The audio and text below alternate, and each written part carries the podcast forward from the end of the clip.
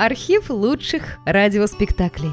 Друзья, мы обращаемся к тем, кто слушает наш канал. В последнее время канал сильно вырос и приобрел новую аудиторию. Содержать канал все сложнее. Надо обслуживать технику, хостинг, каналы связи, обеспечивать выход выпусков. Работа будет продолжена в любом случае. Выложена совсем малая часть материала. Обращаемся к вам за помощью. Будем благодарны любому пожертвованию в пользу канала. Спасибо! Реквизиты и способы связи в описании канала. Жорж Семенон. Три комнаты на Манхэттене.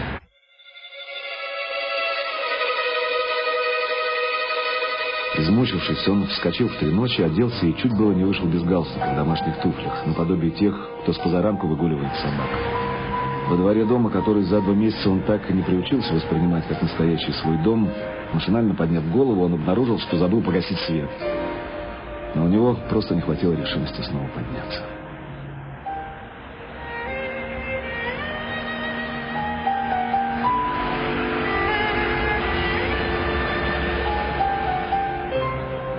Ее широкие, почти пустынные авеню, и вдоль тротуаров точно гирлянды ряды светящихся шаров. На углу длинная витрина, освещенная агрессивным, кричащим вульгарным светом. Некое подобие стеклянной клетки, в которой видны темные пятна, какие превращаются люди, вошедшие туда, чтобы не оставаться в одиночестве.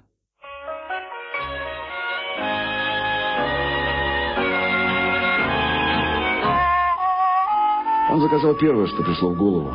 Сосиски. Потом бросил взгляд на соседку, и она взглянула на него. Ей только что принесли яичницу с беконом, но она к ней еще не притронулась. А медленно, не торопясь, курила сигарету, на которой отпечатались два красных пятна от ее губ. Вопрос был задан по-французски, и сперва ему показалось, что говорит она без акцента. Как вы догадались? Даже не знаю. Как только вы вошли, даже заговорить не успели. Я сразу подумала, что вы француз. Парижанин. Парижанин из Парижан. А из какого квартала? У меня была вилла в Сен-Клу. Знаете, где это? М, Севрский мост, Сен-Клу, Пуан-Дюжур. Да. Я прожила в Париже шесть лет. Знаете, церковь Отей. Я жила совсем рядом на улице Мирабо, в двух шагах от бассейна Молитор. Почему вы не едите? У меня еще бездна времени. Курила она, как курят американки. С теми же жестами складывая губы, так же, как складывают их все женщины на обложках журналов и в фильмах. И позы у нее были такие же. И точно так же она приспустила свою шубку с плеч, приоткрыв черное шелковое платье и длинные скрещенные ноги, обтянутые светлыми чулками. А вы ведь тоже не едите. Вы давно в Нью-Йорке? Уже с полгода. Франсуа Комп. Она, несомненно, расслышала, однако даже не шелохнулась. Когда вы были в Париже? Погодите, а, последний раз три года назад. М, Ну, это было проездом из Швейцарии. Прожила совсем немного. Вы знаете Швейцарию? Я провела две зимы в санатории в Лизене. Нет, вообще-то это не так ужасно, как думают. Во всяком случае, для тех, кто оттуда выходит. А меня заверили, что я окончательно выздоровела. Здесь меня зовут Кей. Но когда я была маленькой, меня называли Катлин. Знаете Вину? Да. Дайте мне, пожалуйста, сигарету, у меня кончились. Он знал, что она выкурит ее до конца, прежде чем уйти. А потом, может быть, попросит еще одну. И сам удивился своему беспричинному нетерпению. Но вдруг, когда они выйдут, она просто-напросто протянет ему руку и попрощается. Но вот они вышли. Она не предложила взять такси. Самым естественным образом зашагала по улице, как будто бы эта улица обязательно должна была ее куда-то привести. И лишь после того, как они прошли метров сто, и она раза два споткнулась из-за слишком высоких каблуков, она взяла своего спутника под руку, причем, опять же, совершенно естественно, как будто они все время так и шли по пятичасовым утренним нью-йоркским улицам.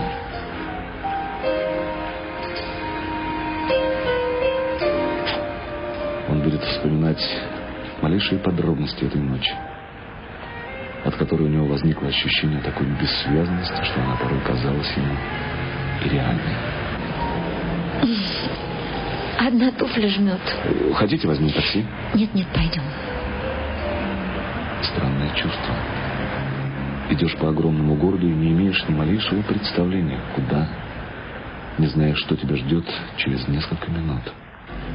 Не хотите выпить виски? О, мне кажется, в этот час виски запрещено продавать. Погодите, нет, э, это не здесь. О, это на следующий. Она раза два спутала дом, наконец заставила открыть запертую дверь маленького бара, откуда сочился свет. Ей понадобилось почти полчаса, чтобы выпить свой скотч. Потом она захотела повторить, а затем закурила сигарету, очередную, последнюю. Вот докурю, пойдем. Теперь она была куда словоохотливей. Когда они выходили и поднимались на улицу, она чуть не упала и уцепилась за его руку. Она говорила про свою дочку. Оказывается, у нее есть дочка где-то в Европе, но ему так и не удалось узнать, где именно и почему они живут отдельно. Было уже около шести. Они прошли изрядный кусок, и оба чувствовали усталость. «А где вы живете?» Она резко остановилась и взглянула на него. Ему почудилось, будто он прочел в ее глазах гнев. Но он ошибся и сразу же понял это. С сегодняшнего утра я нигде не живу. Почему это так взволновало? Почти до слез. Неужто это после двух виски они стали такими чувствительными? Странно это все, нелепо. Идемте. Идемте, Кей. Впервые он назвал ее по имени. Куда? Этого он не знал. Не мог же он привести ее к себе в эту ненавистную берлогу, где уже неделю не убирали и где стояла разобранная постель. Они снова пошли, но теперь, когда она призналась, что у нее нет дома, ему стало страшно, что он сможет ее потерять. Мы снимали квартиру вместе с Джесси. Но как бы я хотела, чтобы вы познакомились с Джесси. Это самая очаровательная женщина, какую я когда-нибудь знала. Ее муж, э, э, Рональд, три года назад получил важную должность в Панаме. Джесси попыталась жить там вместе с ним, но не смогла, не смогла из-за здоровья. Она договорилась с Рональдом, вернулась в Нью-Йорк, и мы с ней сняли квартиру напополам. Она в Гринвич-Виллидже, недалеко от того места, где вы меня встретили. Он слушал ее и в то же время пытался разрешить проблему гостиницы. Они все шагали и уже так были пропитаны усталостью, что даже не замечали ее. А у Джесси был любовник, Энрико Чилиц. Он женат, у него двое детей, но он был готов ради нее развестись, понимаете? Да, разумеется. Видимо, кто-то сообщил Рональду, и мне кажется, я знаю кто. Сегодня утром я как раз выходила, когда он неожиданно приехал, а в шкафу лежали пижамы и висел халат Энрико. Наверное, произошла чудовищная сцена. Они только что перешли шестую авеню, и Комп остановился перед светящейся вывеской гостиницы. Комп подтолкнул Кей в вестибюль, и сейчас больше, чем когда-либо, он был похож на человека, который чего-то боится. В полголоса он поговорил с ночным портье, который склонился над стойкой, и тот, наконец, вручил ему ключ с медной пластинкой. Попытайся раздобыть виски. Уверена, у них есть. И только чуть позже Комп осознал, что она обратилась к нему на «ты».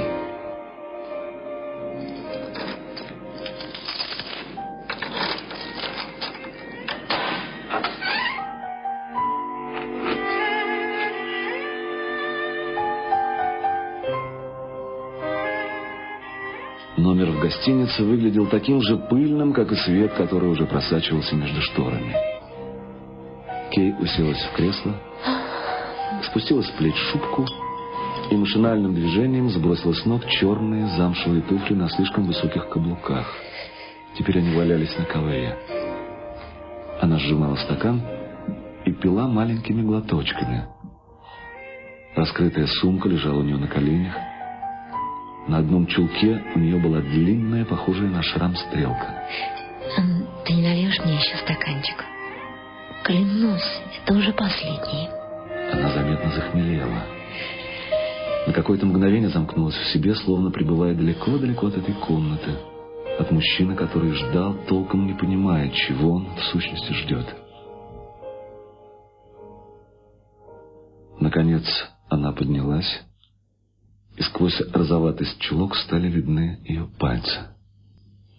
Секунду-другую она стояла, чуть отвернув голову, а потом просто, настолько просто, что это ее движение выглядело давно решенным, подошла к нему, положила ему руки на плечи, приподнялась на цыпочки и прильнула губами к его губам.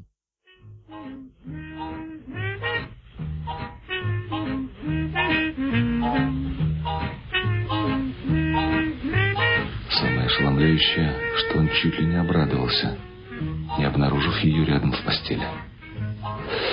Впрочем, мысль эта была какой-то неосознанной.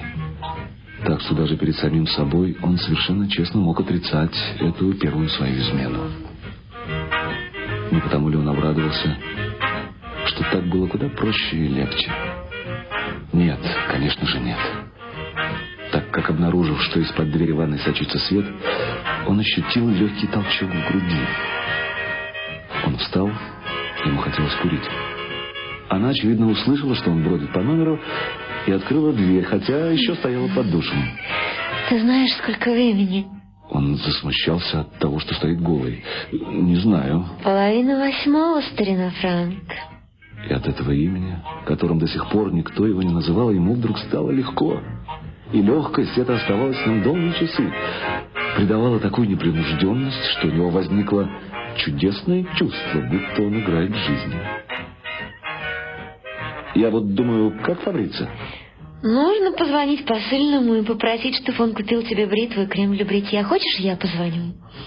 Угу. М, ты совсем не толстый. Я всегда занимался спортом. Еще немного, и он напряг бы грудь и продемонстрировал ей бицепсы.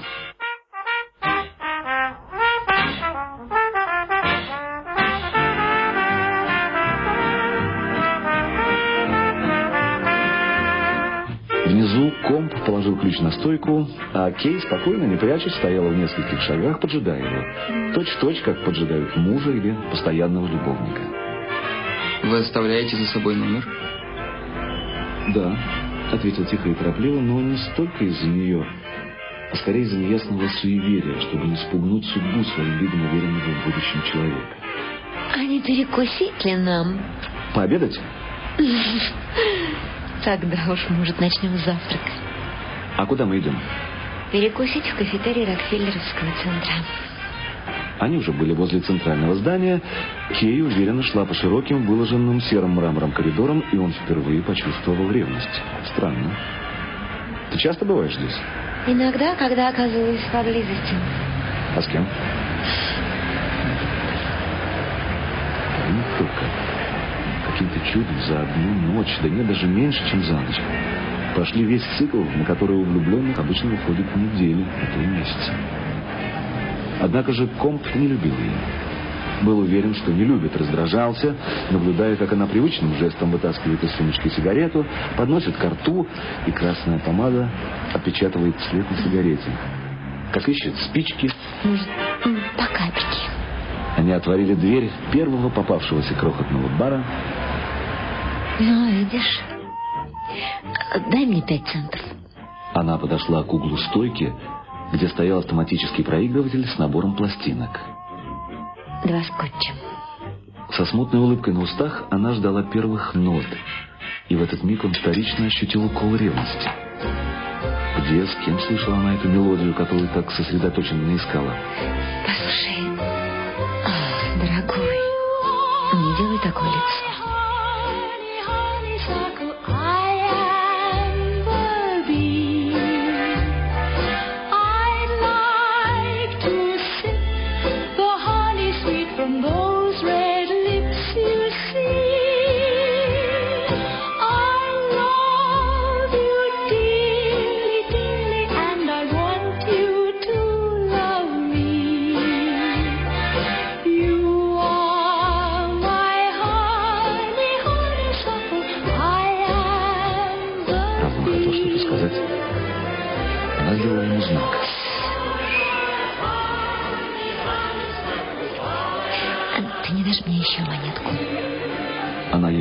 Понадобилась, чтобы снова пустить эту же пластинку, которую они, прихлебывая виски и почти не разговаривая, прослушали раз семь-восемь.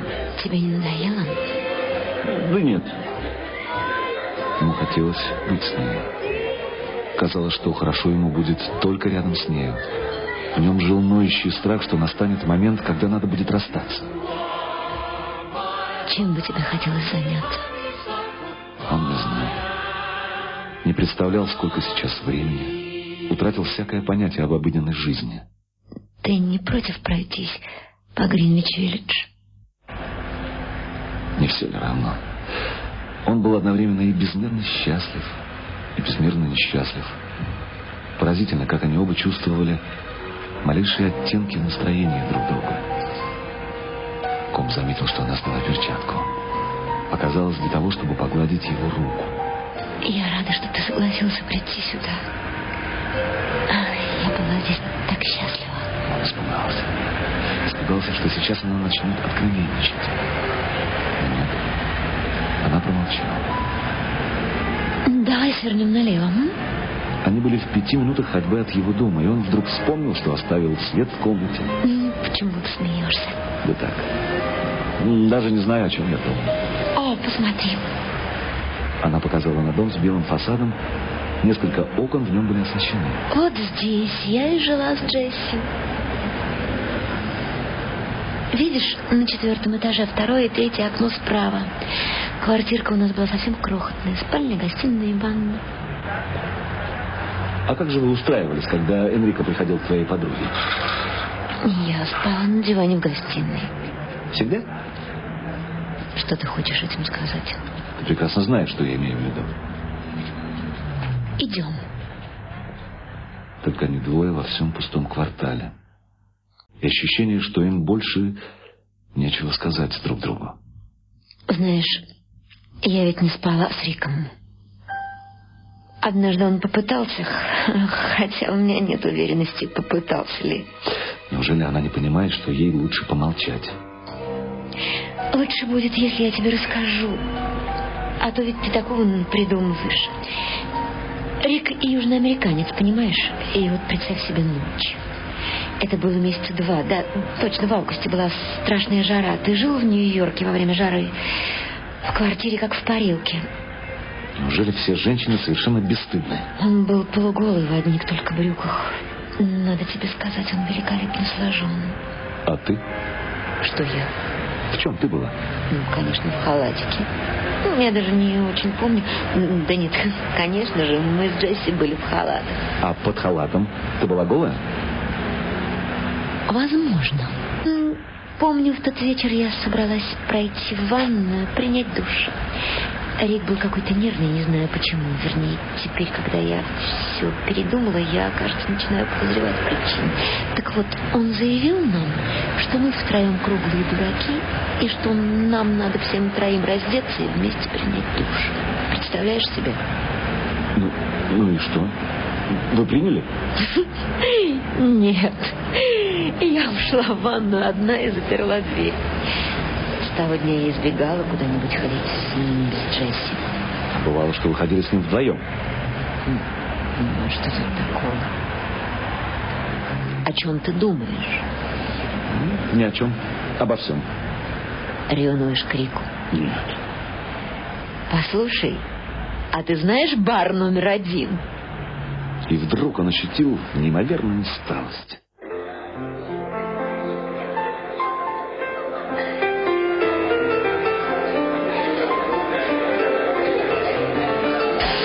Ты недоволен. Почему я должен быть недоволен? Не знаю, но я чувствую, что сейчас ты меня ненавидишь. Как же нужно быть уверенной в себе, чтобы так просто, так напрямую сформулировать. Да, правду. Но в чем ее уверенность? В конце концов, что его удерживает возле нее? Что мешает ему вернуться домой? Он вовсе не находил ее соблазнительной. Она не была красива, не была даже молода и, несомненно, покрыта патиной множества приключений. Уж не эта ли патина притягивает его? Или, скажем, волнует? Она подошла к пианисту и непринужденно склонилась над ним. Улыбнулась ему. И опять это была улыбка женщины, которая хочет нравиться, которая огорчается, когда, бросив на улице нищему монетку, не получает от него взамен восхищенного взгляда. Кей нервно повела плечами, вскочила, взяла спички, э, перчатки и скомандовала. Расплатись и пошли.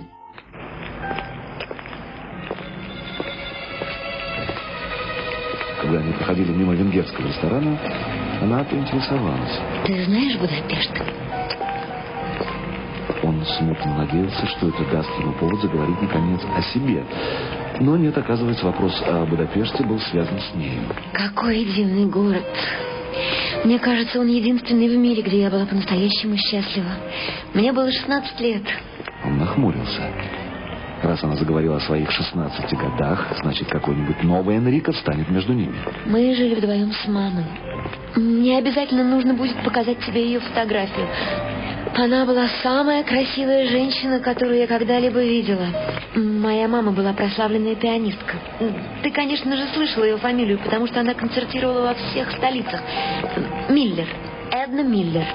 Эту фамилию я ношу после развода и носила, когда была не замужем. Дело в том, что мама не захотела выйти замуж из-за искусства. Тебя это удивляет? Меня? Нет. И я тебе надоела? Да нет, напротив. Тебе интересно узнать, какая я была в 16 лет? Он не знал. Знал только одно. Когда она рассказывает, он чувствует в левой стороне груди глухую боль. Что-то вроде страха. Почему? Непонятно. Уж не потому ли, что ему хочется, чтобы ее жизнь начиналась с прошлой ночи? Вполне возможно. Впрочем, это не имело никакого значения, так как он внезапно решил больше не сопротивляться. А теперь можем возвращаться. Ночной портье узнал их. Сними пальто и сядь. Ладно? Он подчинился и неожиданно ощутил волнение. Кажется, она тоже была немного взволнована. Хотя неизвестно. Он ждал с легкой улыбкой на губах, и она перехватила эту улыбку и, видимо, поняла, потому что подошла к нему и поцеловала. В первый раз за день. В ее поцелуе не было страсти. Нет, она ласково поднесла свои губы к его, какое-то мгновение помедлила, не решаясь прикоснуться к ним, и, наконец, с нежностью приникла. А теперь отпусти меня. Сиди, не шевелись. Она погасила люстру, оставив лишь маленькую лампочку под красным шелковым абажуром на столике. Потом достала из шкафа бутылку виски. Это совсем не то. Но он уже понял. Тебе хорошо? Уже знакомым движением она сбросила туфли и клубочком в позе маленькой девочки свернулась в кресле. А мне хорошо. Между ними расстояние было с метра, не больше. Но оба знали, что они не пересекут этого пространства, по крайней мере, сейчас. Из-под полуопущенных век они поглядывали друг на друга, и оба были счастливы, обнаруживая во взгляде мягкий, как бы успокоительный свет. Тебе хорошо?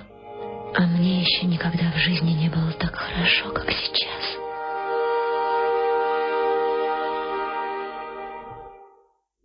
Странное это было ощущение. Она рассказывала. Он был взволнован. Но ни на миг трезвое ясное понимание не покидало его. Он мысленно говорил себе. Она лжет. Она рассказывала про своего мужа, графа Ларского, венгра, за которого вышла в девятнадцать. Спиртное, что ли, побуждало ее так откровенничать? Это женщина глубокой ночи, которая не может никак решиться лечь в постель. Ей любыми средствами нужно поддерживать возбуждение. Пить, курить, рассказывать, чтобы в конце концов довести себя до крайней степени нервного напряжения и упасть в объятия мужчины. Ты меня не слушаешь. Да нет, слушаю, слушаю.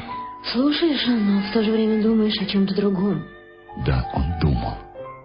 О себе, о ней, обо всем. Он был самим собой и наблюдал себя со стороны. Любил ее и смотрел на нее, как беспощадный судья. Два года мы прожили в Берлине. Мой муж был там атташе венгерского посольства. Там, а, точнее в Сванзее, на самом берегу озера родилась моя дочь. Мы назвали ее Мишель. Тебе нравится имя Мишель? Бедняжка Мишель. Сейчас она живет у своей тетки, сестры Ларского, старой девы, в огромном замке в ста километрах от Буды. У него вызвал недоверие огромный романтический замок, и тем не менее замок этот мог быть в равной степени правдой и вымыслом. Тебе надоело слушать, как я рассказываю про свою жизнь? Вовсе нет. Его назначили первым секретарем в Париж, и нам пришлось поселиться в посольстве, потому что посол был вдовец, и нужна была женщина, чтобы проводить приемы. В какой момент она брала?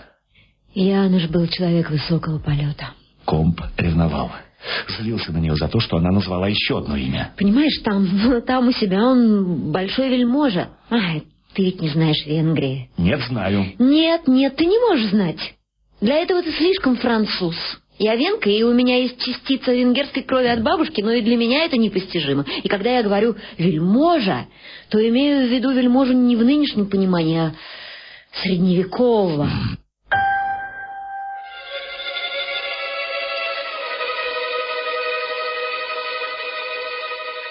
В Париже мы прожили три года. Вчера она говорила шесть. Интересно, с кем она прожила остальные три года? Посол, который умер в прошлом году, был одним из самых крупных наших государственных деятелей, и тогда ему было 80. Он поотечески полюбил меня, потому что уже 30 лет как овдовел, а детей у него не было. Врешь, врешь. Часто по вечерам он просил меня почитать ему. Это была одна из последних его радостей в жизни. И опять он удержался. Ну, быстрее, выкладывай все, что у тебя есть, чтобы потом не было нужды возвращаться к этой грязи. Муж объявил, что с моим здоровьем мне нельзя жить в Париже, и поселил меня на вилле в Нажане. Характер у него становился все более мрачным, ревность все ужаснее, и в конце концов я не выдержала и ушла. Одна? Как бы не так. Если она ушла именно так, как она говорит, по собственной воле, то почему оставила дочку? Это тогда-то ты и отправилась в Швейцарию? Нет, не тогда.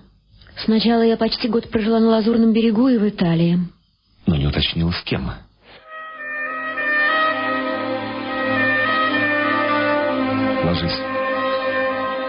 Позволь, я докурю. Он вырвал у нее сигарету и растоптал прямо на ковре. «Иди ложись». Он знал, что она, отвернувшись, улыбается.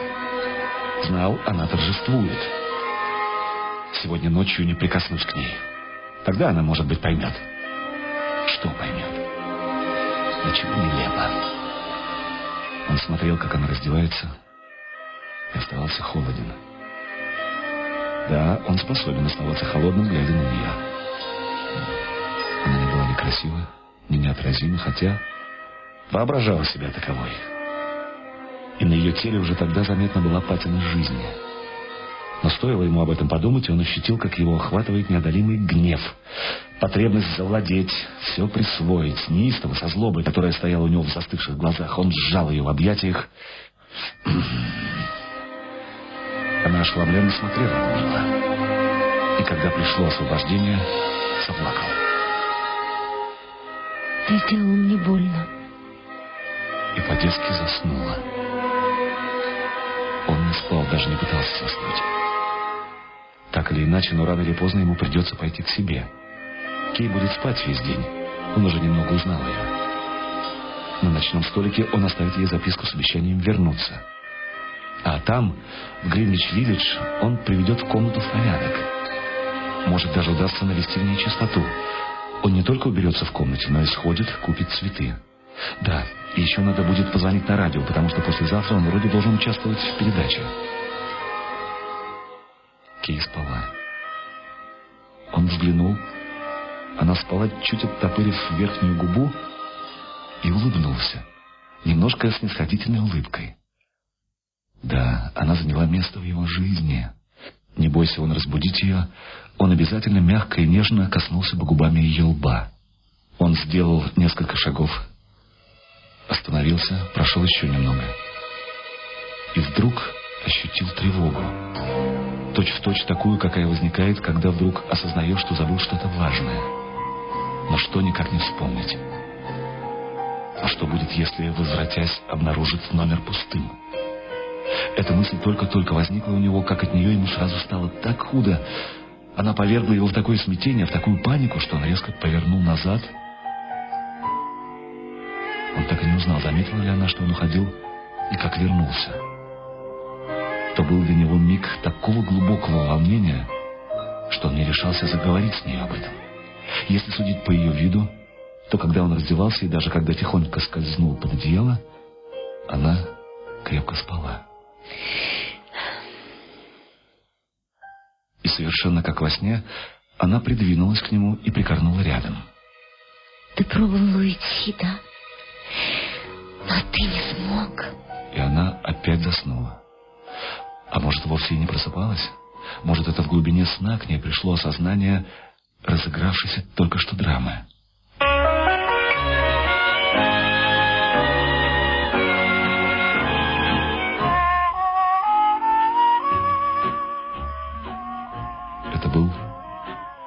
Лучший их час.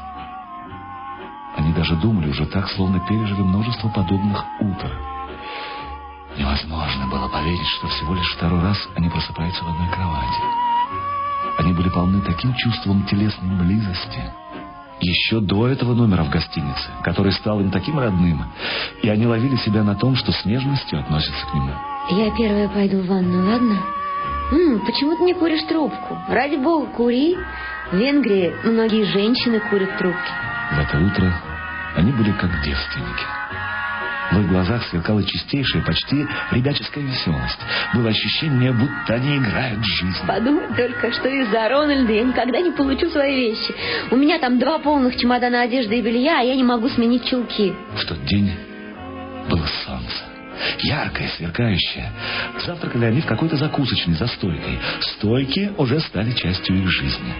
Ты не против, если мы пойдем прогуляемся в Центральном парке? С кем она ходила гулять в Центральный парк? И какие воспоминания собирается там воскресить? Знаешь, а я ведь почти старуха. Мне уже 32, скоро будет 33. Он прикинул, что ее дочери должно быть 12 лет, и куда внимательнее, чем обычно, стал присматриваться к девочкам, игравшим в парке. А мне 48.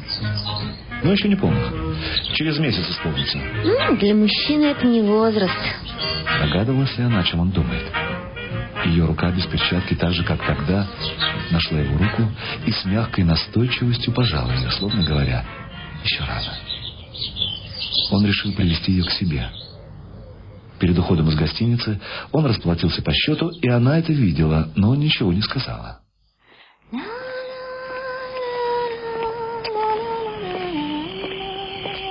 Не для того ли, чтобы оставить в их памяти сверкающие воспоминания, она и повела его прогуляться в Центральный парк, где тепловатое солнце окутало их последним дыханием осени.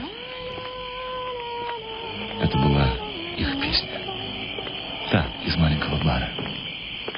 И потому у обоих возникла одна и та же мысль. Когда начало смеркаться, воздух посвежел, а на повороте аллеи их встретила тень уже куда гуще. Они переглянулись, как бы безмолвно спрашивая друг у друга подтверждения, и направились к пятой авеню. Такси они не взяли, шли пешком. Можно бы сказать, что это была их судьба, что они не могли или не смели остановиться. Большую часть времени с тех пор, как они познакомились, они провели, вышагивая по улицам, пробираясь сквозь толпу, которую даже не замечали. Они вошли в тот маленький бар, а проигрыватель играл пластинку, их пластинку.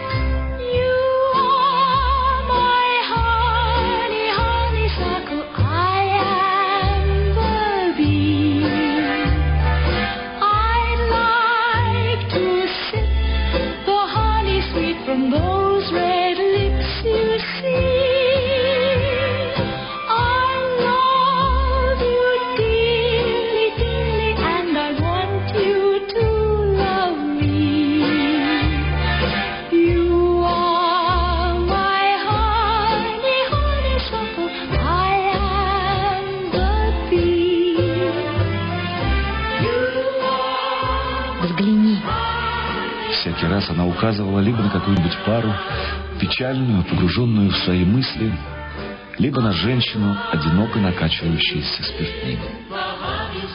Казалось, она выслеживала отчаяние других людей, терлась о него, чтобы приспособиться к нему на тот случай, если оно пронзит и ее.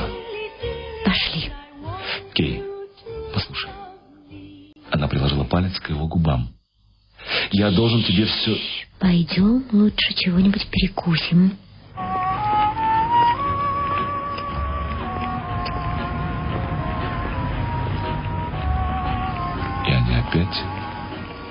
Городу. Мне столько вещей, хотелось бы тебе еще рассказать. Я ведь знаю, о чем ты думаешь.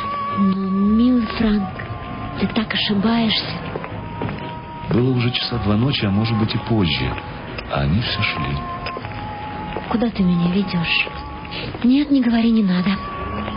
Постепенно их долгая ночная прогулка обретала торжественный ритм свадебного марша. И они оба прекрасно понимали это. И оттого теснее прижимались друг к другу, но не как любовники, а как два человеческих существа, которые долго блуждали в одиночестве. И, наконец, удостоились нежданной благодати человеческого общения. Она храбро вступила в маленький двор, спокойно, без удивления, обвела его взглядом. Забавно. Мы были соседями и столько времени не могли встретиться. Пошли, лифта нет. Тут всего пять этажей. Они поднимались друг за другом. Она шла первой. На третьей площадке она посторонилась и пропустила комбо вперед. Комб остановился, взглянул на Кей, потом привлек ее к себе и медленным, долгим поцелуем приник к ее губам. Идем.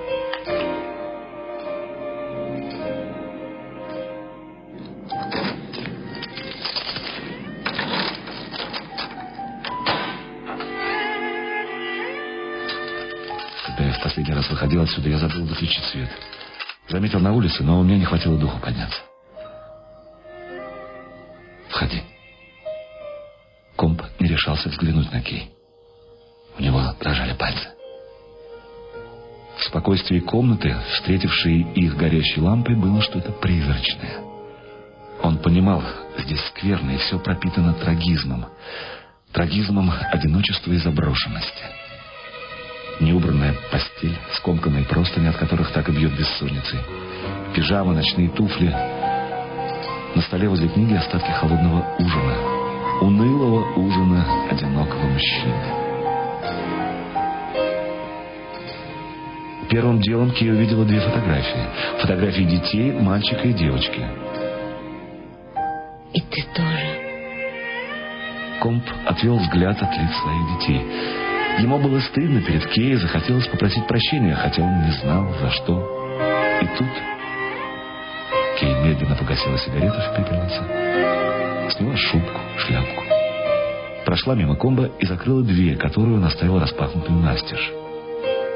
Потом подошла к нему, легонько коснулась пальцем его воротника и сказала. Дорогой, сними пальто. Потом она придвинулась к нему, уже гораздо более близкая и свойская. Улыбнулась, и в улыбке ее была какая-то тайная, полускрытая радость. Видишь ли, я это знала.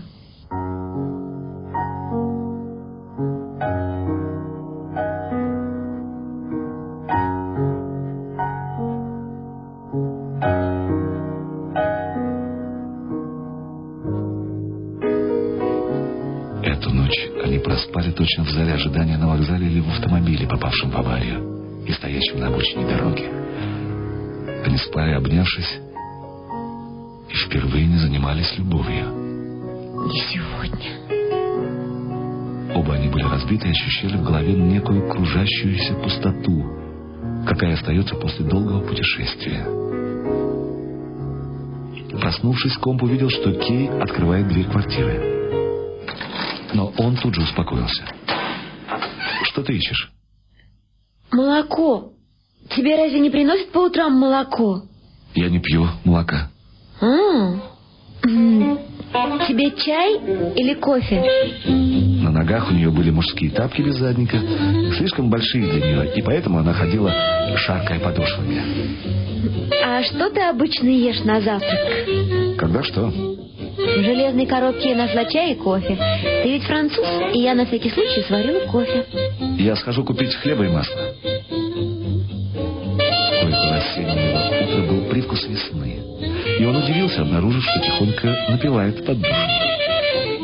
Кей застилала постель и машинально вторила его песенке.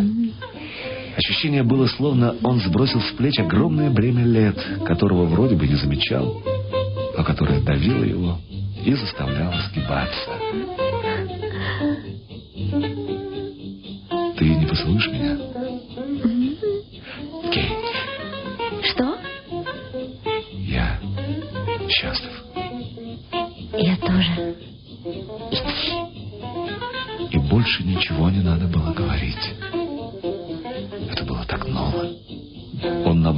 кучу всяких закусок, на которые прежде даже не смотрел. Но сейчас ему захотелось заставить ими холодильник. Уже выходя, он спохватился. С завтрашнего дня ставьте к моей двери каждое утро бутылку молока. Снизу он увидел у окна Кей, и она помахала ему рукой, давая знак, что ждет его. Она вышла встретить его на лестницу и освободила от пакетов. Ох ты, все-таки забыл. Что? Цветы. Еще вчера утром я собрался купить цветы, чтобы поставить их в комнате. А, ты не думаешь, что так может и лучше? Почему? М, Потому что... Потому что без цветов это не такое новое. Понимаешь? Как будто бы это продолжается уже долго-долго. Чтобы не расчувствоваться, она тут же перевела разговор. Знаешь, что я рассматривала в окно? Прямо напротив живет старик-еврей, портной. Ты никогда не обращал на него внимания? Он смутно припомнил, что видел старика, который по-турецки сидел на огромном диване и весь день напролет шил. Когда мы с мамой жили в Вене, я тебе, кажется, рассказывала, что моя мама была великая пианистка. Да-да, рассказывала. Но вначале, до того, как она прославилась, было тяжело. Когда я была маленькая, мы были страшно бедные, жили в одной комнате. Нет, куда хуже этой. Там не было ни кухни, ни холодильника, ни ванны, не было даже воды. И нам, как и всем жильцам, приходилось ходить умываться к крану в конце коридора. Ай, если бы ты только знал, как это было холодно зимой. Да, о чем я хотела рассказать? А, вот. Когда я болела гриппом и не ходила в школу, то целые дни проводила у окна, и как раз напротив нас жил старый еврейский портной, как две капли воды, похожие на этого, за которым я сейчас наблюдала. Я даже подумала, уж не тот ли это самый? А может и тот? Глупый. Тогда ему уже было бы больше ста лет. Ты не находишь это совпадение забавным? Знаешь, у меня на весь день улучшилось настроение. А тебе это необходимо? Ну, чуть. Просто я почувствовала себя маленькой девочкой. И мне даже захотелось посмеяться над тобой. Знаешь, когда я была молодой, я была очень насмешливой. А что такого смешного я сделал? Можно я задам тебе вопрос? Да. Как это так вышло, что у тебя в шкафу чуть ли не восемь халатов? Может быть, я не должна была спрашивать тебя об этом. но как странно. Человек, у которого... У которого столько халатов живет в такой конуре, да. А все очень просто. Я актер. Ты разочарована? М, Тем, что ты актер? А почему это должно меня разочаровать? Все куда сложнее, чем ты думаешь. Я ничего такого не думала. В Париже я был очень даже известный, могу даже утверждать, знаменит. Э, Должна тебе признаться, ты мне назвал вчера свою фамилию, но я ее не запомнила. Ты произнес ее всего раз в первый вечер, помнишь? А я пребывала э, в рассеянности и не решилась попросить, чтобы ты повторил ее. Франсуа Комп. Объездил с гастролями всю Европу Южную Америку. Был также и кинозвездой, снялся в нескольких фильмах. Еще восемь месяцев назад мне предлагали великолепный контракт. Все это крайне просто и чудовищно глупо. Могу рассказать, если хочешь. Кофе? Нет. В Париже об этом все знают. Были даже две статейки в газетенках. Жена у меня тоже актриса. Великая актриса. Мари Клеруа. А я слышала ее фамилию. Она была не слишком моложе меня. Ей уже перевалило за сорок. Мы были женаты 17 лет. Моему сыну скоро исполнится 16. Прошлой зимой она вдруг объявила мне, что бросает меня и уходит к молодому актеру, который только-только закончил театральную школу и получил ангажемент в комедии «Францесс». Ему было 21 год. Произошло это вечером в нашем доме в Сен-Клу. Я только что вернулся из театра, она приехала после меня, прошла в библиотеку, где я сидел, и объявила свое решение. Мягко, я бы даже сказал, с поразительной сердечностью, если не с нежностью. А мне даже в голову не приходило, что тот ждет ее у дверей в такси, в котором они должны уехать. Признаюсь вам, признаюсь тебе, я был до того поражен, так ошарашен, что попросил ее подумать. А она мне ответила, «Франсуа, я ухожу от тебя прямо сейчас. Ты что, не понял этого?» Не знаю, видела ли ты ее на сцене или на экране, она до сих пор играет молодых девушек. И это вовсе не выглядит смешно или нелепо. У нее очень мягкое, очень нежное лицо, немножко печальное, большие глаза. И они глядят прямо на тебя точно наивные глаза косули. Да, вот именно так. С недоумением и упреком смотрит косуля на человека, который ранил ее. Такие у нее роли. И точно так же она ведет себя в жизни. И точно так же вела себя в те. Об этом писали все газеты. Одни обиняками, другие грубо и цинично. Ее юнец бросил комедию «Францесс» и дебютировал в том же театре на бульварах и в той же пьесе, что и она. А дети? Сын в Англии, в Итоне. А дочка живет у ее матери в деревне недалеко от Пуатье. Я мог бы остаться. И оставался почти два месяца. Ты ее любил? Мне предложили главную роль в фильме, очень серьезном фильме, где у нее тоже была роль, и в которой она, я в этом ничуть не сомневался, в конце концов протащила бы своего любовника. При нашей профессии мы были просто-напросто обречены без конца встречаться. Понимаешь? Ты до сих пор любишь ее? Нет. И я уехал в Соединенные Штаты. Сперва я жил в шикарной гостинице на Парк-авеню, потом в гостинице поскромней, наконец оказался в этой комнате. И был совершенно один. Вот так. Совершенно один. Вот в чем дело. Теперь ты знаешь, почему у меня столько халатов, столько костюмов и столько пар обуви. Он стоял, прижавшись лбом к стеклу. Под конец голос у него дрожал. Он знал, что она подойдет, подойдет мягко, бесшумно. У самого уха он услышал шепот. Ты по-прежнему чувствуешь себя несчастным? Он отрицательно помотал головой, но не хотел. Нет, пока еще не мог обернуться. А ты уверен, что не любишь ее? Дура, ну неужели ты ничего не понимаешь? Как ты не понимаешь, что главное тут вовсе не это, а я? Я! Я, оказавшийся в полном одиночестве, если тебе угодно. Я, обнаруживший себя совершенно голым. Я, который прожил здесь, да-да, здесь, совершенно один целых полгода. Если ты этого не понимаешь, то... Подойди же. Ну, подойди. И в конце концов он подчинился, правда, как бы нехотя, через силу. Она взяла обеими руками его лицо, заставила положить голову к себе на плечо, прижаться щекой к ее щеке. Она не поцеловала его, просто удерживала так, словно для того, чтобы он мало-помалу проникся ее теплом. И вдруг тихо она произнесла. Все равно ты не был так одинок, как я. Я тоже должна тебе кое-что рассказать. Это был всего лишь шепот. Что самое странное, шепот среди бела дня, в светлой комнате, без аккомпанемента приглушенной музыки, без всего того, что помогает расслабиться. Я знаю, что причиню тебе боль, потому что ты ревнивый. Но мне нравится, что ты ревнуешь. И должна рассказать тебе. Когда ты встретил меня...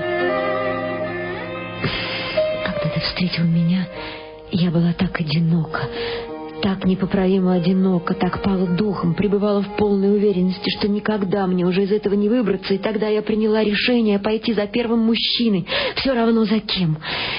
Я люблю тебя, Франсуа. А сейчас, Франсуа, тебе нужно выйти из дома. Только оденешься ты иначе. Да-да, и я сама выберу тебе костюм. Она рылась в шкафу и при этом приговаривала. Нет, мистер, нет. Сегодня только не серый. И не бежевый. Тем более бежевый, что бы вы там ни воображали, вам не идет. Вы не настолько брюнет и не настолько блондин, чтобы носить бежевый. А, кстати, какого цвета у тебя волосы? Представь себе, я не обратила на них внимания. Вот глаза твои, я знаю, они меняют цвет в зависимости от того, о чем ты думаешь. Франсуа нашла. Примите, мистер, и не вздумайте прикословить темно-синий. Убеждена, в темно-синем ты будешь просто великолепен. Ему очень хотелось остаться. Почему-то он опять подумал, она вовсе некрасива. И разозлился на себя за то, что не решился сказать, что тоже любит ее. Могу спорить, мистер француз, что обычно с этим костюмом вы носите галстук бабушку. Не, не, не надо, не, не. А чтобы вы выглядели еще более французистым, я выбрала вам синюю бабочку в мелкий белый горошек. А вот это не надо. В нагрудный карман белый платок, да? Но чуть-чуть смятый, чтобы не выглядело как манекен на витрине. Не соблаговолите ли вы мне сказать, где у вас платки? Я уверена, что тебе нужно с кем-нибудь встретиться. Да, я права, но не ври, не ври. Я хочу, чтобы ты встретился с ним. На радио. Вот видишь? Так, иди на радио. Вернешься, когда захочешь. Я буду ждать тебя. Ну все, Франсуа. Хинаус. Ступайте, мистер, а когда вернетесь, вас будет ждать великолепный обед. Надень пальто. Вот это, черную шляпу. Отлично. Он чувствовал, что она торопится остаться одна. И никак не мог понять, то ли досадует на нее за это, то ли испытывает признательность. Даю тебе два часа. Нет, три. Франсуа, извини, мне приходится тебя попросить.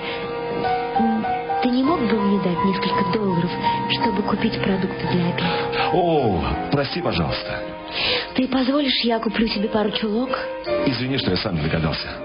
Знаешь, э, я, наверное, еще схожу забрать свои чемоданы. Она продолжала улыбаться. Я не буду совершать безумств.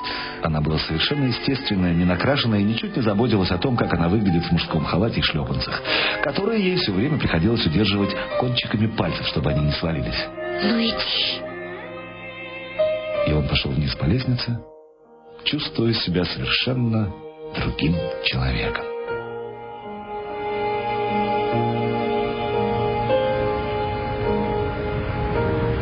Радиостанция находилась на 66-й улице. И, выйдя из автобуса, Комп еще ощущал себя счастливым, но вдруг почувствовал какое-то смутное беспокойство. Нет, еще не тревогу, а скорее неуверенность. Ему пришла мысль, что когда он вернется домой, Кейта может не оказаться. Он вошел в здание, сел в лифт, доехал до 13 этажа и пошел по хорошо знакомым коридорам. В самом конце, в боксе, директор отдела драматических радиопередач Рыжий Рябой. Он сидел там. Фамилия его была Гурович. Комп вспомнил, что Гурович из Венгрии, и это потрясло его, потому что теперь все, что было связано с Кей, его потрясало. Э, Я вчера ждал вашего звонка, но это в сущности не важно. Садитесь. Приходите в среду. Э, Кстати, сейчас я жду вашего друга Ложье. Он вот-вот должен быть. Вполне возможно, что скоро мы будем передавать его последнюю пьесу. Вы что, торопитесь? Вы не дождетесь Ложье? Э, конечно, дождусь.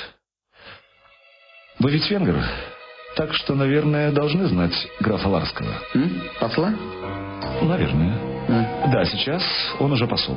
Если это тот, кого я имею в виду, я могу сказать, что он человек из первого ряда. Сейчас он посол в Мексике. Если только мне не изменяет э, память, его жена сбежала с Жигала. Не знаю, что с ней стало, однажды я встретил ее в Канне. Я тогда снимал фильм как ассистент режиссера. Кажется, потом я видел ее в Нью-Йорке. Знаете, в конце концов в Нью-Йорке встречаешь всех, и наверху, и внизу, только, похоже, она очутилась внизу. А по поводу вашей передачи я хочу вам сказать вот что. Он сожалел, что пришел сюда, что слишком разговорился. У него было ощущение, будто он вывалился в грязи, и тем не менее в этот миг он злился на Кей.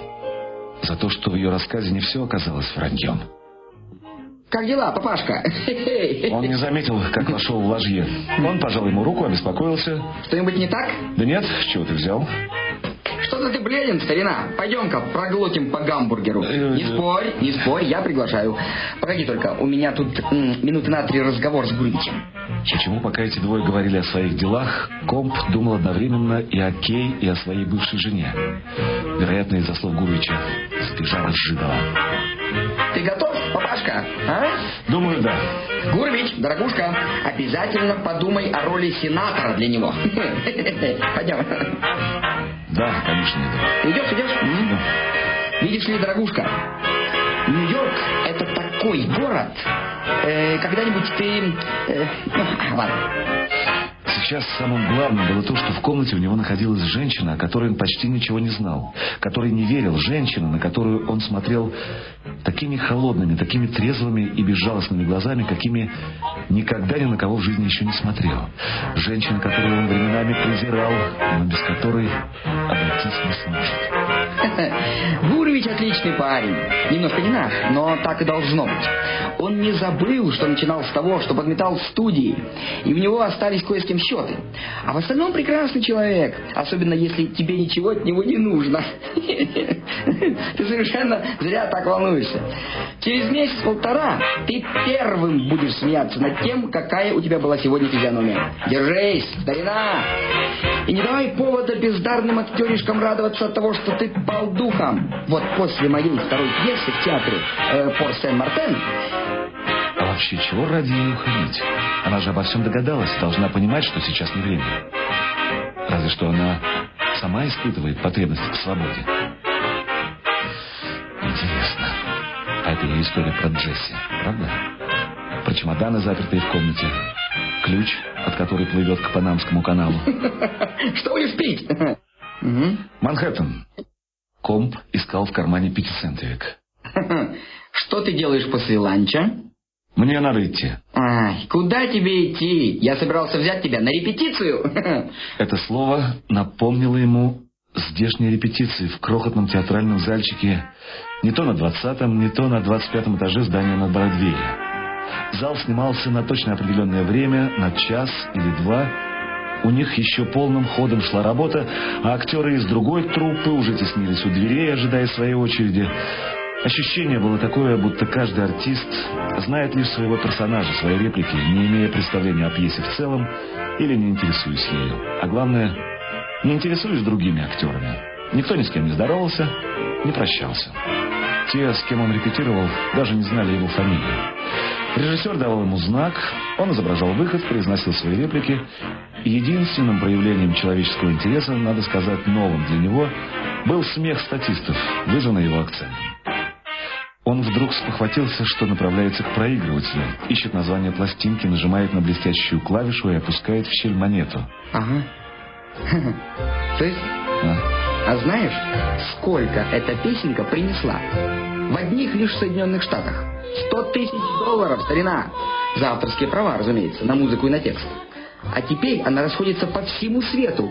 Я иногда подумываю, что надо было бы мне писать песенки, а не пьесы.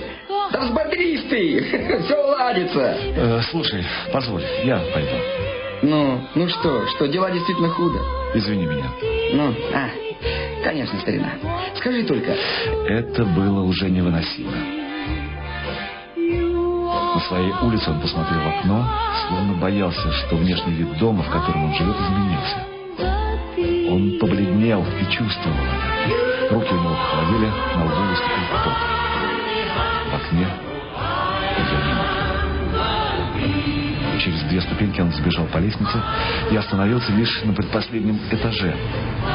Комп толкнулся в дверь, вставил ключ в замоченную скважину, начал неловко поворачивать его, и тут дверь распахнулась. За нею стояла Кей и улыбалась. Пошли. Что с тобой? Ничего. Пошли. Пошли. Но ты же знаешь, я приготовила ланч. Да, он заметил. И заметил, что комната впервые за много-много лет убрана.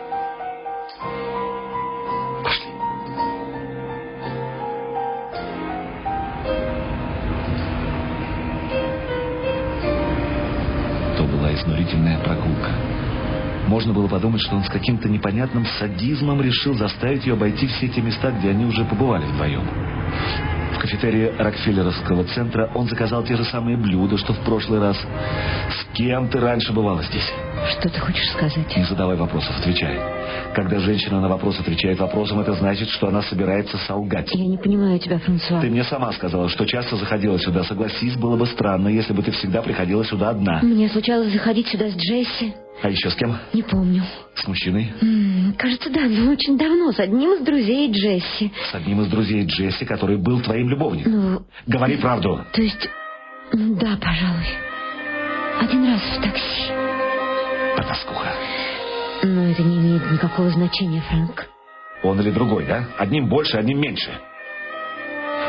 А по этой улице ты проходила с каким-нибудь мужчиной? Нет, не помню. Понятно, Нью-Йорк – большой город. Но ты уже несколько лет живешь здесь.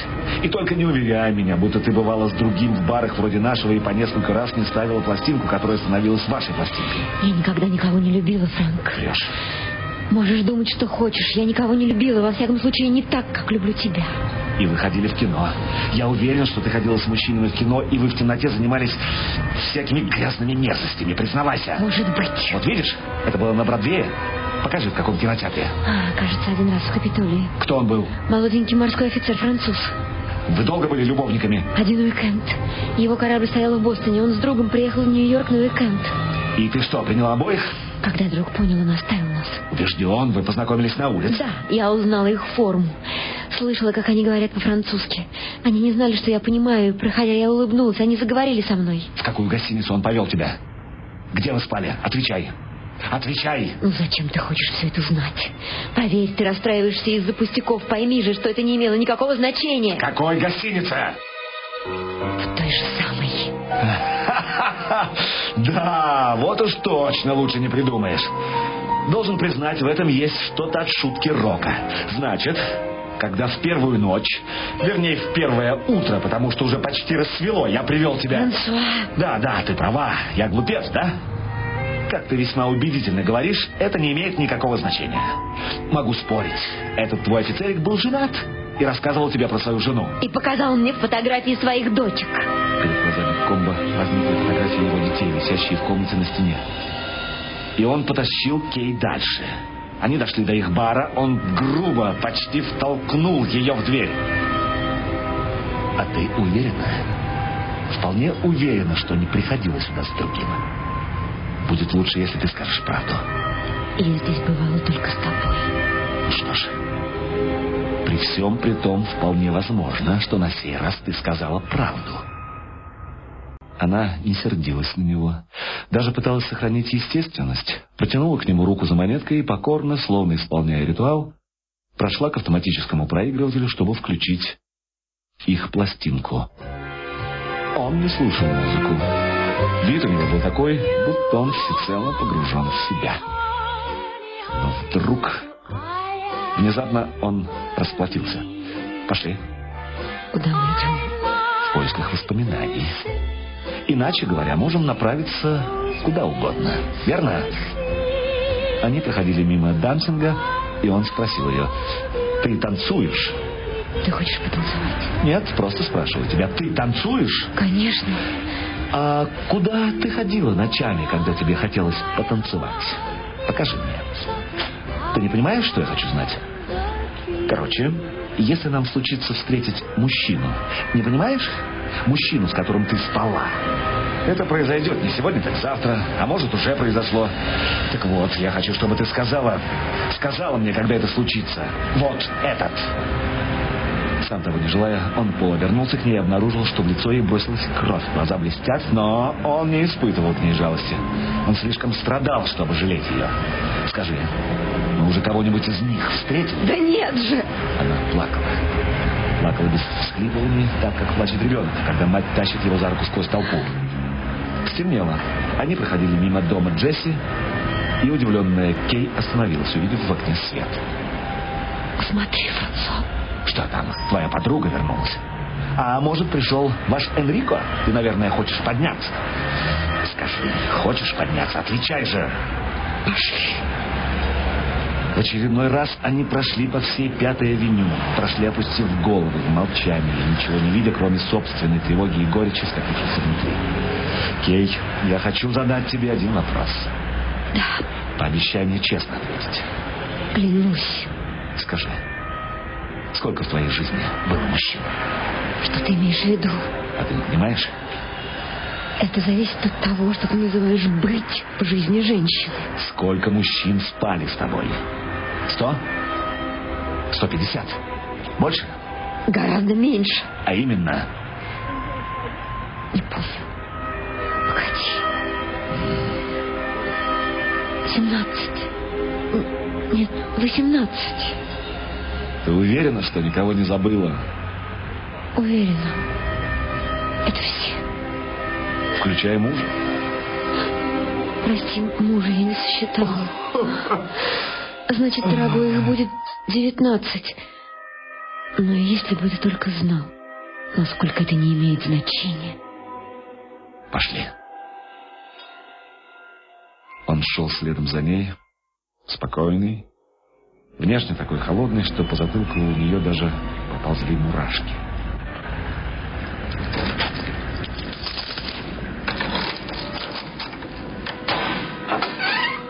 Выглядел он прямо-таки вершителем правосудия. Можешь ложиться. А ты? Он прижался лбом к стеклу. Слушал, как она ходит по комнате. Заскрипел матрас, и он понял, что она легла, но продолжал стоять, замкнувшись в тягостном своем одиночестве. Потом, в конце концов, подошел к ней, долго напряженно всматривался, но ни одна черточка на лице у него не дрогнула. Ты... Ты... Ты... Его кулак повис в воздухе еще какое-то мгновение комп, вне всяких сомнений, не мог владеть собой. Кулак полетел вниз, ударил по лицу. Раз, второй, третий. И комп, словно из него выпустили воздух, повалился на ней, захлебываясь от рыданий и прося прощения. Соль их слез смешивалась у них на губах, и она выдохнула откуда-то из самой глубины. Бедный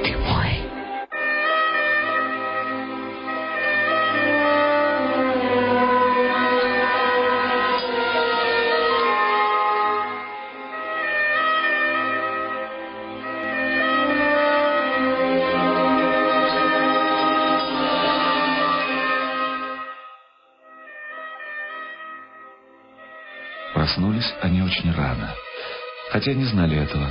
Они были настолько убеждены, что проспали целую вечность, что ни ему, ни ей не пришло в голову взглянуть на часы. Раздвинув занавески, Кей воскликнула. Ты посмотри, Франсуа. Впервые за все время, что он живет здесь, Комп увидел еврейского партняшку, сидящим не по-турецки на огромном столе. Сейчас тот, как все люди, устроился за столом на старом стуле, соломенным плетеным сиденьем, который он, очевидно, давным-давно привез из своего родного захолустья в Польше или на Украине. Облокотясь на стол, он макал толстые ломтики в фаянсовую кружку в цветочек и умиротворенно смотрел прямо перед собой. Это мой друг. Надо будет найти способ чем-нибудь порадовать его. А все потому, что оба они чувствовали себя счастливыми. А ты знаешь, что еще только семь часов? И однако же они не ощущали ни малейшей усталости. Настолько безмерно и всеобъемлюще было блаженство, вынуждавшее их время от времени улыбаться друг другу по самым пустячным поводам. «У твоей подруги вчера вечером кто-то был? Потому что мы видели в окнах у нее свет». Я была бы удивлена, если бы оказалось, что Джейси смогла вернуться. Но тебе ведь хочется получить свои вещи, М? Послушай-ка, я провожу тебя туда. Ты поднимешься, а я подожду тебя внизу. Ты считаешь? Идем. И они пошли. Пошли в столь ранний час, что им показалось, будто вид улицы обрел какой-то новый, неведомый оттенок. Посмотри, окно открыто. Иди, я постою здесь. Франсуа, я... предпочла бы, чтобы ты пошел со мной. Но не спорь, ладно? Кей позвонила. Губы у нее вздрагивали. Она взглянула на комбо, словно ища поддержки. Украдкой взяла его за руку. Который час? Э, девять. Ты позволишь? Здесь живет мистер Брюс. О, это вы, мисс. Я так и думал, что не сегодня-завтра вы появитесь здесь. Мистеру Энрико удалось разыскать вас. Вчера вечером он сюда приходил. Спрашивал, не оставили ли вы мне свой новый адрес. Как я понял, в квартире есть кое-какие вещи, которые он хотел бы вернуть вам. О, благодарю вас, мистер Брюс. Извините, что я вас побеспокоила. Мне нужно было убедиться, что это именно он приходил. Угу. А Какие-нибудь известия от вашей подруги есть? Как все это было заурядно, безыскусно. Я не представляю себе, каким образом у Энрико оказался ключ. Ха, хотя догадываюсь. Понимаешь, Джесси после того, как ее муж получил должность в Панаме, а она поняла, что тамошний климат ей не подходит, она сперва поселилась в Бронксе. Тогда она работала телефонисткой в одном билдинге на Мэдисон-авеню. Когда же она встречалась с Энрико и решилась, но сейчас у меня возникает вопрос, а не снял ли он э, квартиру на свое имя? А почему бы тебе ему не позвонить? Кому? Энрико, малышка. У него есть ключ, а твои вещи заперты в этой квартире, так что это будет вполне естественно.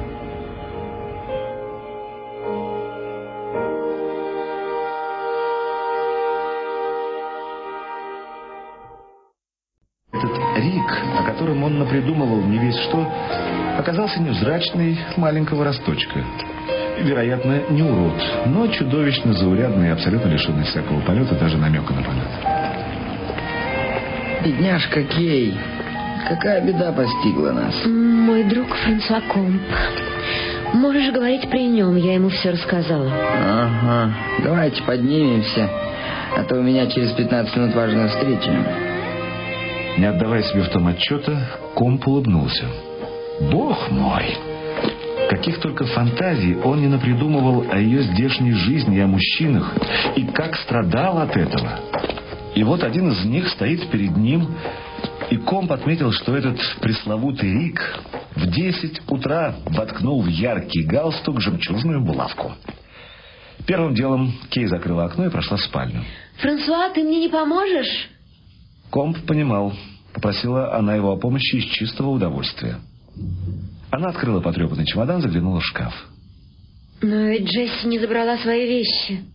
Сейчас я тебе все объясню. Сегодня утром я получил от нее письмо, которое она написала на борту Санта-Клары. Она что, уже в море? Он потребовал, чтобы она уплыла с ним самым первым пароходом. Все прошло не так, как я сперва боялся. Приехав сюда, он уже был в курсе всего. Я дал тебе прочитать письмо, которое ей удалось передать стюарду, чтобы тот его отправил. Потому что он не отходил от нее ни на шаг. Значит, он приехал и сразу же задал прямой вопрос. Ты одна, как видишь, и никого в ближайшее время не ждешь? Ах, ты же знаешь, Джесси, в письме она об этом не пишет, но явно стала уверять, возмущаться. Короче, разыграла комедию.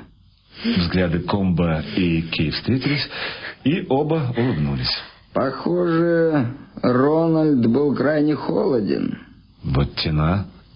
Похоже, и он тоже называет мужа своей любовницей Рональдом. Я вот все думаю, не по единственной ли этой причине он приехал сюда, после того, как уж не знаю, кто там поставил его в известность. Пока Джесси клялась всем святым, он направился прямиком к шкафу и швырнул на кровать мой халат и пижаму. Джесси сидела и плакала, он спокойно просмотрел ее вещи. Он позволил ей взять с собой только те, что были у нее три года назад, когда она вернулась из Панамы. Ты же знаешь, Джесси, ты же знаешь, она была просто не в силах смириться с тем, что придется оставить некоторые платья и другие вещицы, и стала уверять его, «Рональд, клянусь тебе, все это я купила сама на собственные деньги». Что же получается? Выходит, Энрико обладает, пусть в минимальной степени, но все же обладает чувством юмора. Я вот все думаю, как это ей удалось написать мне обо всем этом в письме. Она же уверяет, будто он не оставляет ее ни на миг, ходит за ней по пятам, следит, куда она выходит, даже наблюдает, на кого и как посмотрит. И тем не менее она ухитрилась написать мне целых шесть страниц. Правда, некоторые карандашом и почти обо всем рассказать. Так есть несколько слов и для тебя. Она просит, чтобы ты сохранила все вещи, которые она не смогла увезти. А если тебе нужно, чтобы ты пользовался ими. Спасибо, Энрико, но я вряд ли смогу. За квартиру заплачено до конца месяца. Все. Если хочешь, я оставлю тебе ключ. Впрочем, мне так или иначе придется оставить его тебе, потому что я должен уходить. Надеюсь, что сейчас, когда они уже в море, Рональд оставит ее в покое. Бедняжка Джесси. Чувствовал ли Энрико себя виноватым? Я все ломаю голову, мог ли я что-нибудь сделать. Как на грех в этот вечер жена пригласила на ужин гостей, и я не мог позвонить. Ну ладно, до свидания, Кей. Ключ можешь прислать мне в контору. Все.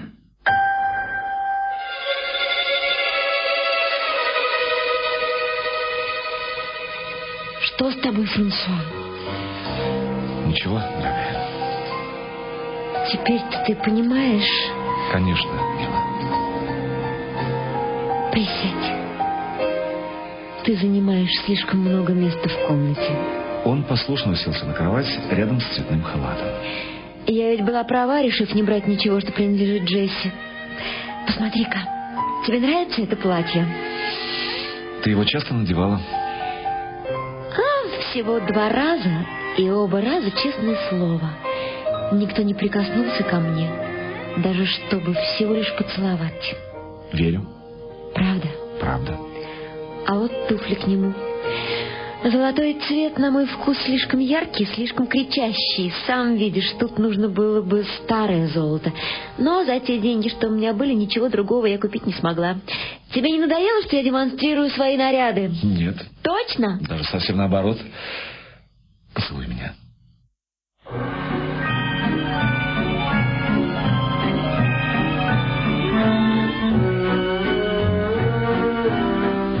There may be trouble ahead, but while there's moonlight and music and love and romance, let's face А ты знаешь, что сидишь на моей кровати? Ага. А где кровать Энрико? Он оставался тут на ночь раза два в месяц, а то и реже. Всякий раз ему приходилось сочинять жене, что он отправляется в деловую поездку. Она ничего не знала? Думаю, узнала, но делала вид, будто ей ничего не известно. Это был ее способ защиты. Убеждена, она его никогда не любила или уже разлюбила, но это ничуть не мешало ей ревновать. Просто если бы она стала устраивать скандалы, это его подтолкнуло бы потребовать развода и жениться на Джесси. Так вот он каков. Он часто приходил по вечерам, раз в два-три дня. Домой он должен был вернуться к одиннадцати, и все эти вечера, по большей части я, чтобы оставить их одних, отправлялась в кино. Хочешь, покажу тебе кинотеатр недалеко отсюда, где я трижды смотрела один и тот же фильм, потому что мне не хватало духу спуститься в Садвей. Тебе не хочется примерить это платье? Как ты догадался? Проворным движением, какого он до сих пор не знал, она сбросила повседневное черное платье, и у него возникло такое ощущение, будто он впервые увидел ее вот так. А ведь и вправду, он в первый раз любуется ею без платья. Ты не поможешь мне застегнуть платье сзади? Платье он ей застегивал впервые. Впрочем, в это утро он столько сделал впервые, например, ласково поцеловал в шею, предварительно отдув коротенький волос на затылке, а потом смирно сел в изножье кровати. Правда красивое платье. Очень красивое. Давай куда-нибудь выйдем вдвоем. Я буду в этом платье, а ты тоже наденешь нарядный костюм. И без перехода, когда он меньше всего этого ожидал, а может, когда она сама меньше всего этого ожидала, глаза у нее наполнились слезами, хотя улыбка еще не успела сойти с лица. Ты ни разу не спросил меня, чем я занималась. Она все еще была в вечернем платье и золотых туфельках на босу ногу. А я не решалась рассказать, потому что мне было стыдно. И даже по глупости предпочитала, чтобы ты придумывал все, что угодно. А бывали моменты, когда я даже нарочно... Что нарочно? Ну, ты же сам знаешь. С Джесси я познакомилась, когда работала в билдинге. Мы постоянно встречались с ней. Меня туда взяли как переводчицу, потому что я говорю на нескольких языках. Только ты не знаешь одного обстоятельства довольно смешного. Я уже тебе немножко рассказывала про свою жизнь с мамой. Когда она прославилась как виртуоз, мы стали путешествовать, я почти перестала ходить в школу. Вернее, я ходила то в одну, то в другую, все зависело от маминых гастролей, но я должна признаться, что я почти ничему не научилась. Только, пожалуйста, не смейся надо мной. Есть одна вещь, которую я, я так и не сумела освоить. Это орфография. И Ларский мне часто повторял своим холодным тоном, от которого я чувствовала себя еще более униженной, что я пишу как горняшка. Теперь ты понимаешь? Расстегни мне платье.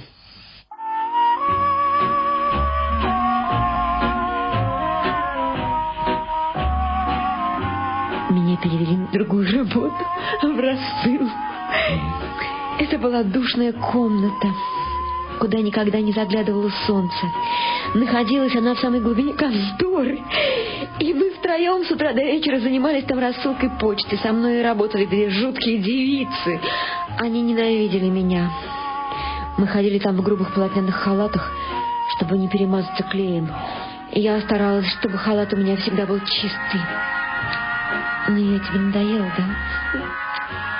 Это смешно. Вовсе нет. Это ты так говоришь. Впрочем, тем хуже для тебя. Каждое утро я обнаруживала на своем халате новые пятна клея.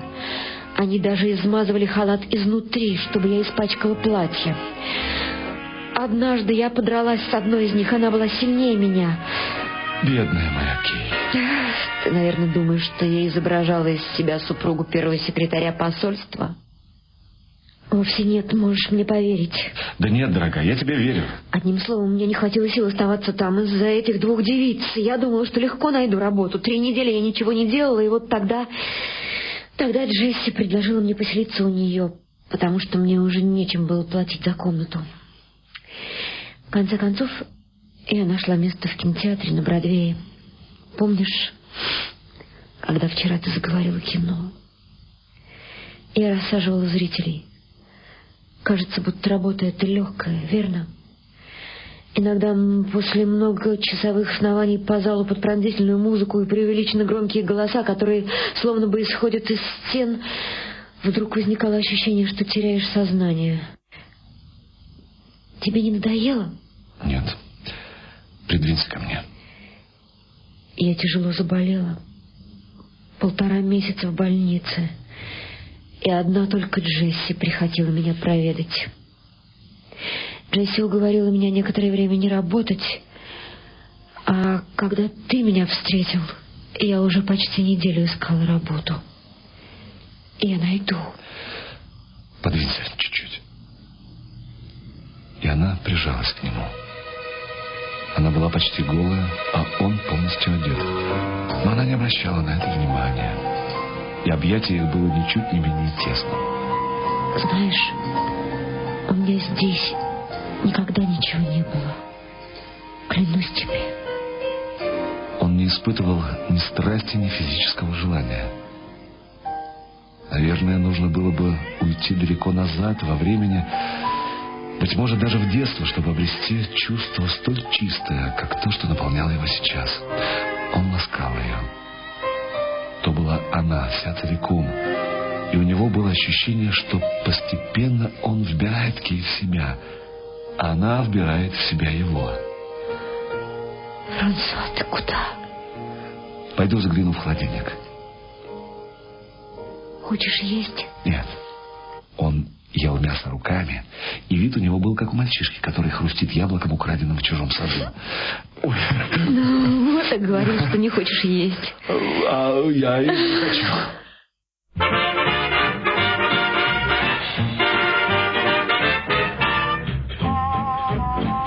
Произошло это через день. Он пошел на радио.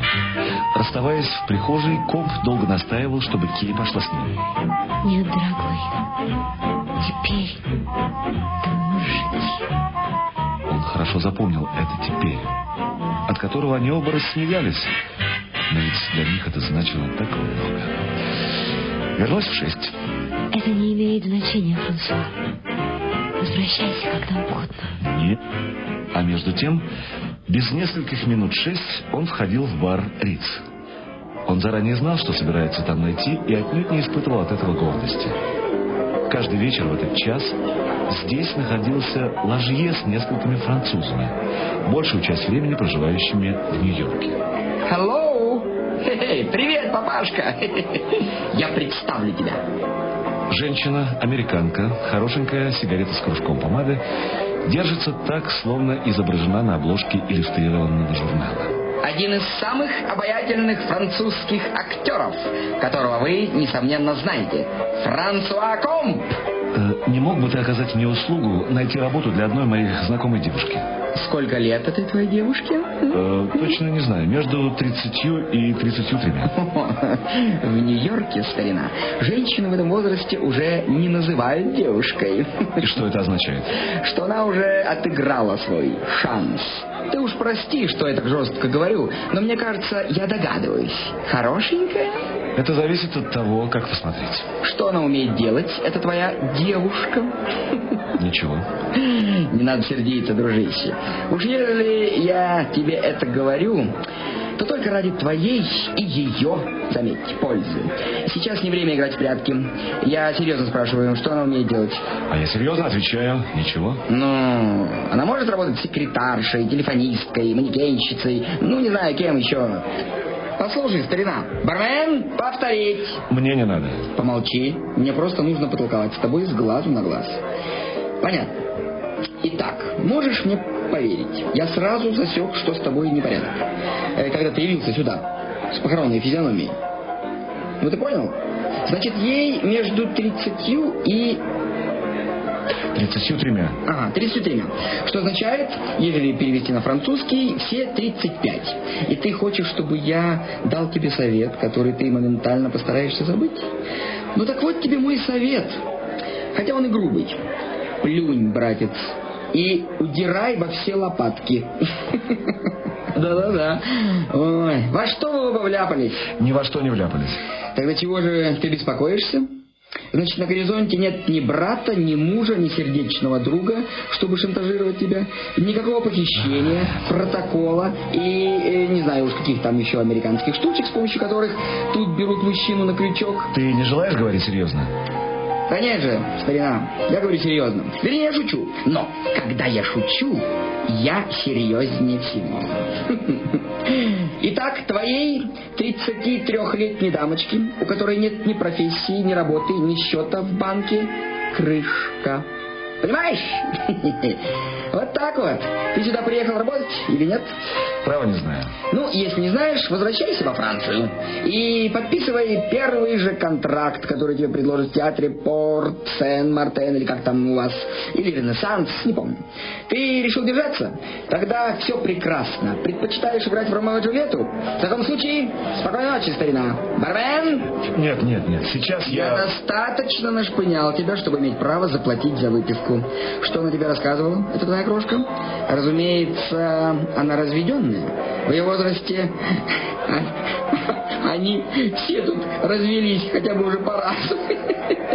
А какова все-таки причина развода, Кей? Она уже как следует поколесила по свету, да? А теперь ищет, где бы бросить якорь. Уверяю тебя, ты ошибаешься. Ты плавать умеешь? Немножко. Прекрасно. Иными словами, сумеешь выбраться, если упадешь в спокойную и не слишком холодную воду.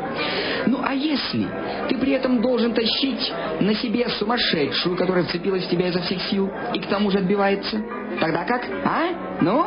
Хе-хе. Отвечай. Бармен, повторить. А, знаешь, когда я увидел, как ты благоговейно бросаешь монету в музыкальную машину, взгляд у тебя был томный, как у белошвейки, которая без ума от первого любовника. Хм. Нет, старина, это не для тебя. Все, кто крутится в этом бизнесе, знают, как там все происходит. Ну, ты понимаешь. А иначе позволишь мне, как старому другу, который тебя любит, повторить последний раз. Тебе крышка, Франсуа. Бармен положил перед ложье сдачу. Он взял ее, допил коктейль, пересчитал, оставил чаевые и поднялся Ты в какую сторону? к себе. А, погоди. Ха, но если у тебя там нет телефона, то, черт возьми, как ты можешь надеяться, что продюсеры станут тебя разыскивать? Они вышли на Мэдисон-авеню и долго еще стояли на тротуаре. А швейцар все ждал знака, чтобы распахнуть перед ними дверцу такси. Видишь ли, братец, у нас ставку делают только один раз. А здесь и два, и три раза. Только надо знать меру, не заигрываться, понял? Хм, У нее хотя бы есть драгоценности. М, Если хочешь поверить моему большому опыту, то ей надо искать место билетерши в кинотеатре. И то по большой протекции. М, Ну что, пока! Билетерша в кинотеатре. Да и то еще по большой протекции. Да уж, конечно, потому что на самом деле у нее не слишком крепкое здоровье для такой работы. Делают ставку и два, и три раза. Кей сделала ставку, это для нее последний шанс. И тут же он ощутил прилив любви к ней. У него появилась потребность поскорее прийти к ней и убедить, что все на свете ложье не в силах победить их любовь. Как-то недели две назад, еще до Кей, Ложье самодовольством человека, почитающего себя богом отцом, осведомился у Конда. Старина, сколько ты можешь выдержать? О, это зависит от того, что ты имеешь в виду. Костюмы, которые каждый день отдаются в глажку. Безукоризненные рубашки, а в кармане сумма денег достаточная, чтобы угостить коктейлем и взять такси. Пять, может, шесть месяцев. Пять-шесть месяцев. Э, Ну ладно, отлично. Можешь жить где угодно, хоть в трущобе, если так выйдет. Но обзаведись, по крайней мере, телефоном. Все. Кей, как по-разному звучит это имя сейчас и несколько часов назад, когда они завтракали, сидя напротив друг друга и забавлялись, глядя на физиономию еврейского партняшки, которому Кей заказала доставить великолепного омара, но не сообщать от кого. Они были так счастливы. Имя Кей, произнесенное по любому поводу, приносило ему несказанное успокоение. Он назвал свой адрес шофера такси. Франсуа, наконец-то. Идем скорее, Мишель.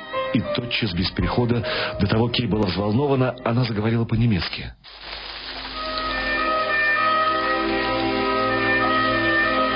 Атмосфера в комнате была гнетущая.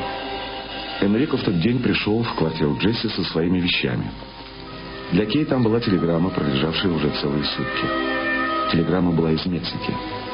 Энрико принес ее Кей. Мишель тяжело больна, Мехико. В случае необходимости можете получить деньги, дорогу торгово-промышленном банке. Ларский. Ларский не телеграфировал, чтобы она приезжала. Он оставил ей свободу выбора. Предвидя, что у нее, вероятно, нет денег, он холодно, корректно сделал все необходимое. Я даже не знала, что он перевез Мишель в Америку. В своем последнем письме четыре месяца назад... В чьем последнем письме? а, Дочкину, знаешь, она пишет мне не очень часто. Подозреваю, что он запрещает ей, и она пишет тайком. Так вот, последнее письмо от нее пришло из Венгрии. Там ни слова не было о поездке в Мексику. Боже мой, что с ней могло случиться? Легкие у нее здоровые, а еще маленькую мы обследовали ее у лучших профессоров. Франсуа, а вдруг это какой-нибудь несчастный случай? Зачем он пил все эти коктейли? Поешь, Франсуа, а потом сходишь, позвонишь. Нет, спасибо.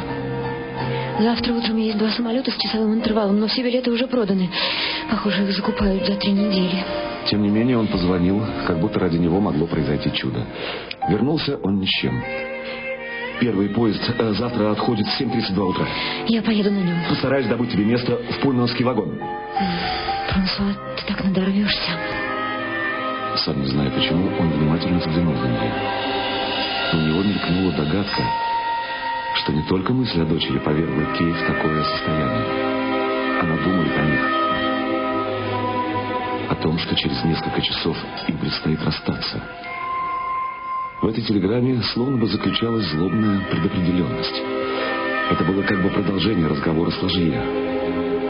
Можно подумать, что судьба взяла на себя труд все расставить и восстановить порядок.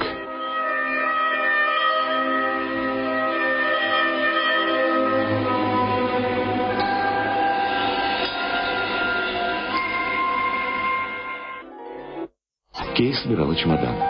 Не знаю, как мне выкрутиться с деньгами. Когда пришел Энрико, банки уже были закрыты. Я могу подождать другого поезда. Наверное, в течение дня их отправляется несколько. Следующий только вечером. Энрико предложил, только не сердись.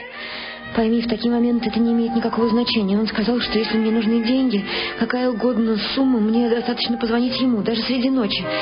И я не знала, как ты... 400 долларов тебе хватит?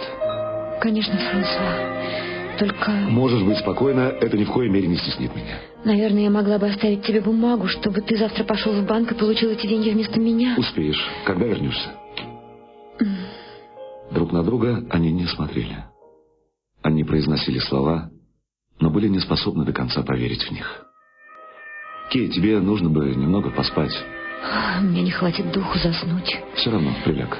Думаешь, стоит? Уже почти два часа. В шесть надо будет выйти, потому что такси мы вряд ли поймаем. Понимаешь, мне нужно будет встать в пять.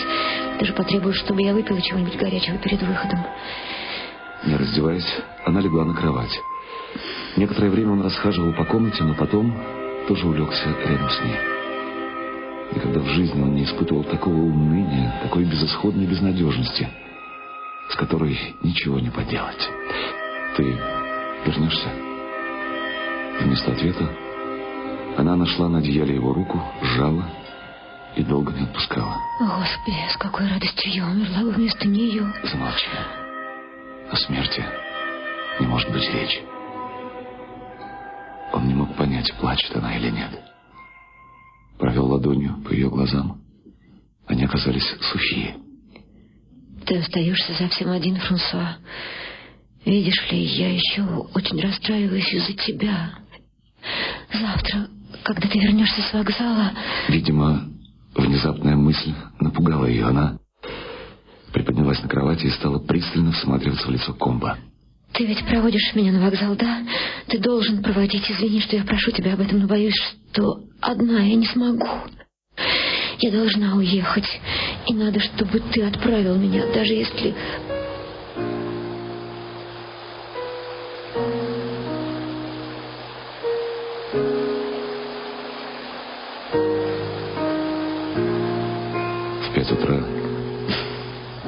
еще темнее, чем в полночь. Лампы, казалось, едва горят. Надоедливо барабанил дождь, не кончающийся и с наступлением утра. Кей, пора вставать. Да, Оденься потеплее. у меня только шуба. Тогда надень хотя бы шерстяное платье. Ты же знаешь, в поездах обычно страшно жарко. Она выпила кофе, не съев ничего. Он помог ей закрыть чемодан.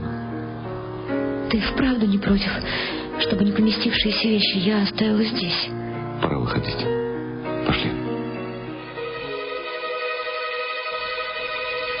На всей улице светились только два окошка. Постой минутку тут. Я схожу посмотрю, нет ли такси. На тротуаре стояла Кей и махала ему.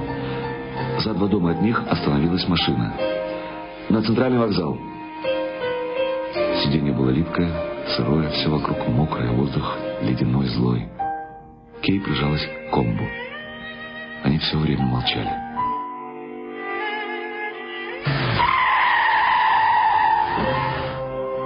Не улезай, Франсуа.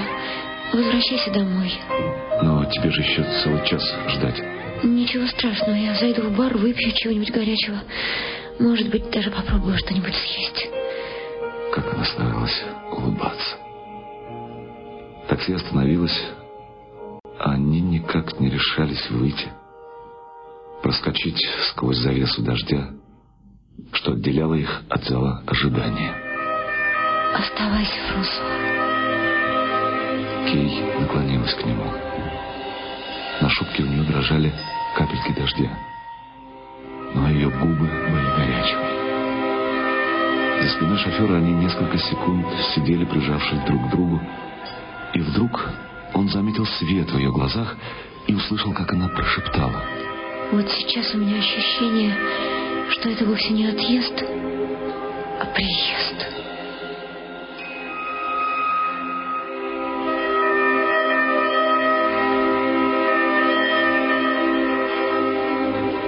Она обернулась, улыбающаяся. Лицо было залито бледностью.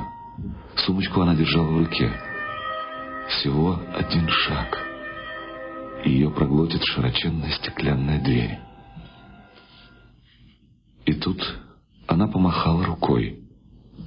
Она почти и не подняла ее, и не протянула вперед. Скорее, чуть-чуть пошевелила пальцами. Она сказала «Приезд». И он смутно ощущал в этом обещание.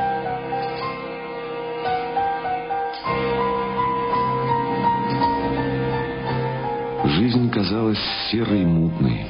Сперва шли дожди, а сейчас шел мокрый снег, было так пасмурно, что старик портной едва был различим в своей комнатенке. Телефон установили на второй день, и Комп не осмеливался выйти из дома, хотя Кей еще только приехала в Мехико. Уж теперь-то он твердо знает, сейчас единственное, что имеет значение, что важнее всего на свете — Кей. И телефонный звонок всего-навсего. Чтобы раздался телефонный звонок. Он ждал его днем, ждал ночью. Ставил будильник на час ночи, потом на два, потом на три, чтобы быть уверенным, что крепко не заснет и не прозевает, когда позвонит телефон. В полночь он убеждал себя. Все хорошо, все идет как надо. Это конец. Иначе это кончиться не могло. Потому что во рту у него был как бы привкус катастрофы. Кей, милая Кей, ну сжалься, ну позвони же. Но может так оно и к лучшему. Она уехала, уехала навсегда. Она знает, да, они оба прекрасно знают, что это навсегда. Это не отъезд, Франсуа. Это приезд. Что она подразумевала под этим? Почему приезд? Куда приезд? Десятки раз на дню он отрекался от нее, и десятки же просил у нее прощения, чтобы через несколько минут вновь отречься. И словно бы чувствуя опасность, он избегал всякого общения с мужчинами. На радио он ходил только однажды и не виделся там ни с Гуровичем, ни с Лужье. На седьмой день, вернее, на седьмую ночь, когда он крепко спал, в комнате раздался телефонный звонок.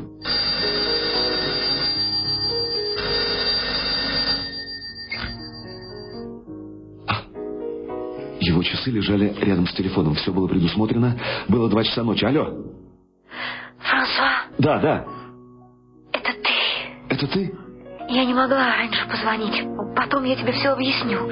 Слава богу, никаких дурных вестей нет. Все обошлось хорошо. А, я не могу тебе позвонить. Ты не в гостинице? Нет, Франсуа, мне пришлось поселиться в посольстве. Не пугайся. А главное, не придумывай, будто что-то изменилось. Когда я приехала, Мишель только-только оперировали во время приступа. Кажется, операция была очень сложная. У нее был плеврит, потом обнаружился перитонит. Ты слышишь меня? Ты слушаешь? Сейчас я доскажу про дочку. Вызвали лучших хирургов. Операция прошла успешно, но еще несколько дней оставались поводы для беспокойства. Это все, милый. Я все думаю о тебе.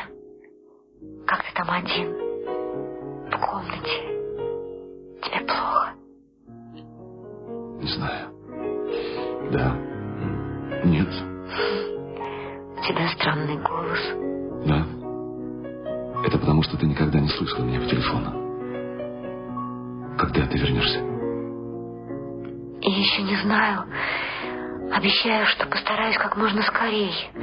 Может, дня через три, через четыре. Долго еще. М? Что ты сказал? Я говорю, долго еще.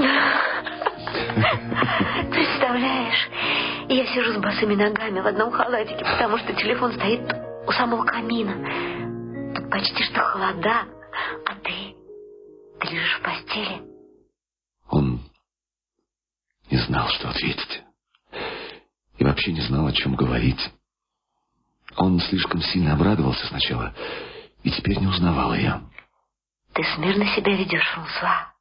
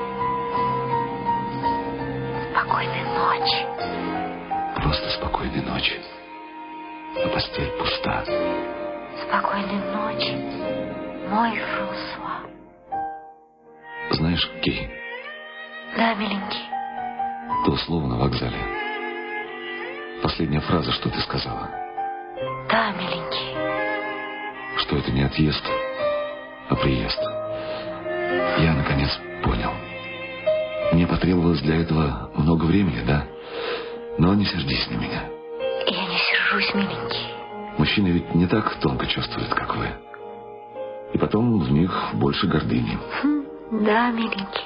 Но это ничего. Ты приехала раньше меня, но теперь я присоединяюсь к тебе. Теперь мы оба приехали. Это чудесно, верно? Да, миленький. Чудесно. Не плачь, не надо плакать. Я ведь тоже не плачу. Понимаешь, просто я еще не привык. Понимаю. Но теперь уже конец. Это длилось долго, и дорога была порой трудной. Но я приехал. Я знаю. Я люблю тебя, Кей. Ты слышишь? Я люблю тебя. Люблю тебя. Люблю тебя.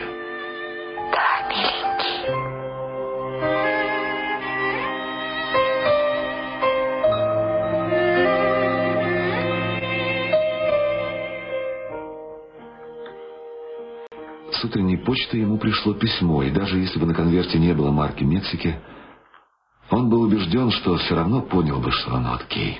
В тот день у него и вправду было ощущение, будто он несет в себе такое огромное счастье, что всякий, кто приблизится к нему, просто не сможет этого не заметить. А ложье дурак. И только в шесть часов вечера ком пришил, и он заранее знал, что так оно и будет. Сходить повидаться с ложье в Риц.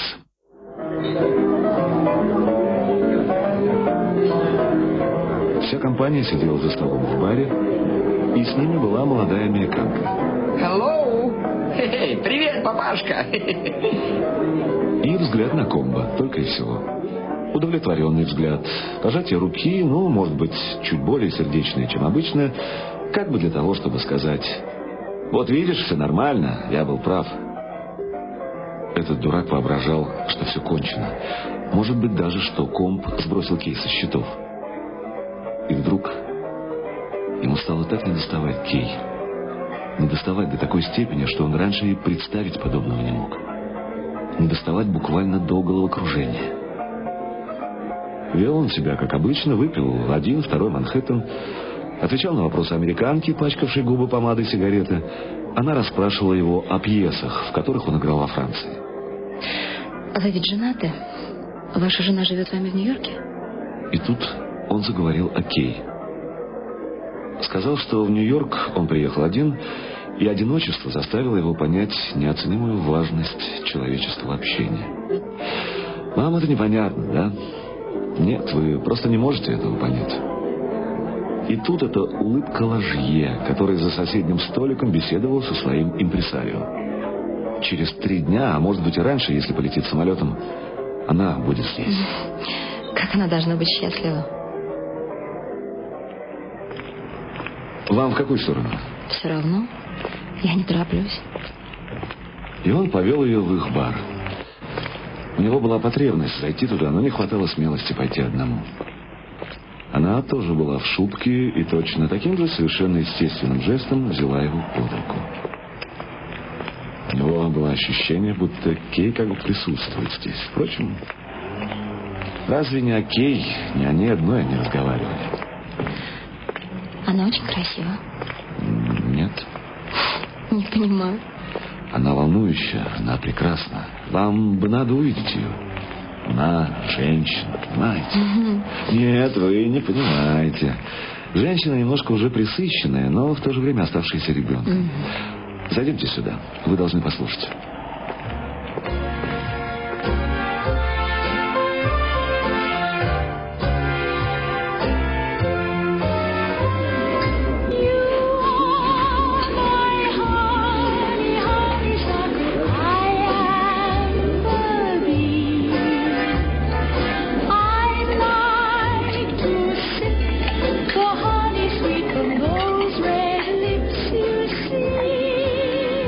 Чувствовал, что не надо бы ему больше пить, но уже не мог остановиться. Песенка до такой степени растревожила его, что на глазах у него навернулись слезы. И американка, хотя он совершенно этого не ожидал, ласково и успокаивающе погладила его по руке. Да, не надо плакать. Она же вернется. Как вы не понимаете, что я не могу больше ждать? 103, даже два дня, это же целая вещь. Вы слишком громко. Вы слишком громко.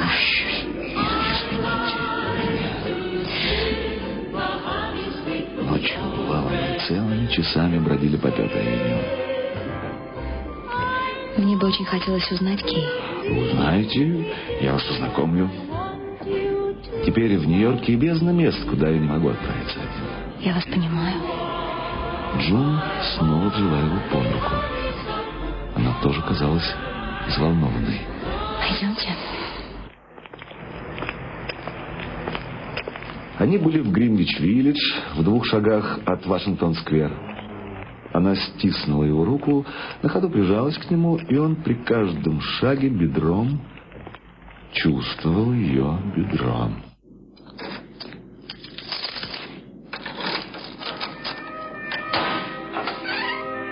Нет, не зажигайте, пожалуйста, свет. В комнате было не совсем темно. В окно проникал тусклый свет уличных фонарей, от которых так и несет городской ночью. Шубка, шелковое платье, жар тела. И Компот подумал, Кей. И потом они рухнули на кровать.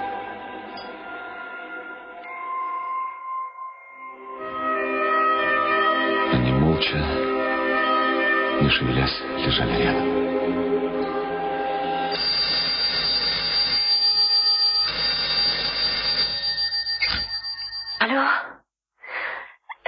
Франсуа?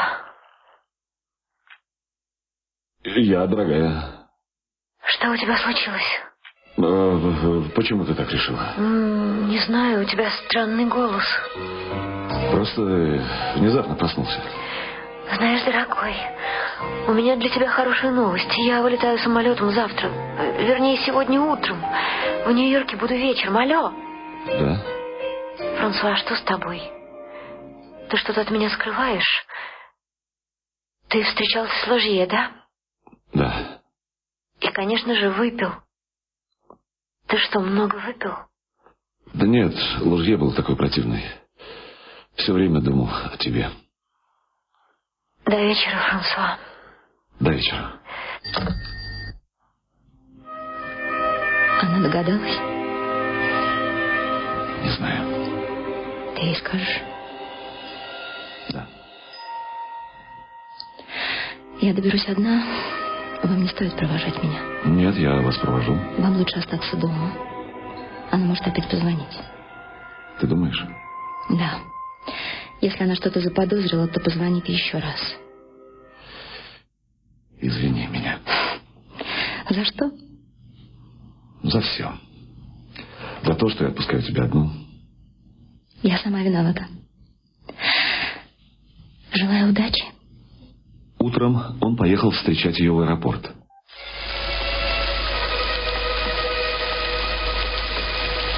Франсуа, наконец-то.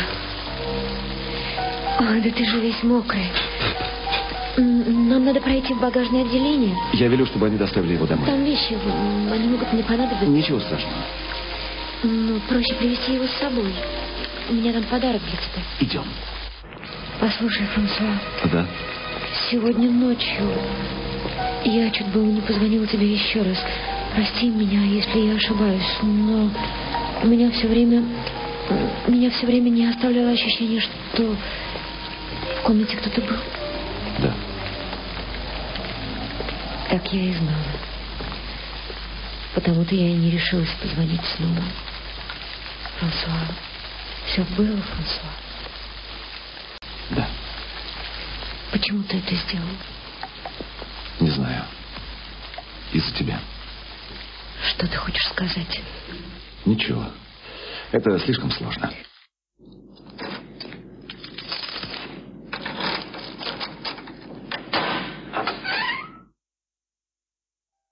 Я должна рассказать тебе немедленно, даже если это тебе будет скучно, что предпринял Ларский. Имею в виду, решение я еще не приняла, я хотела сперва поговорить с тобой. Вот, взгляни. Чек на предъявителя на пять тысяч долларов. Я хотела бы, чтобы ты понял. Нет, он сделал это вовсе не потому, что ты думаешь. Притом, в сущности, я имела право на это по условиям развода, но я никогда не желала поднимать вопрос о деньгах. Так же, как не требовала, чтобы он отдавал мне дочку на сколько-то там недель в году. Бедный Кей. Что? Почему ты назвал меня бедной?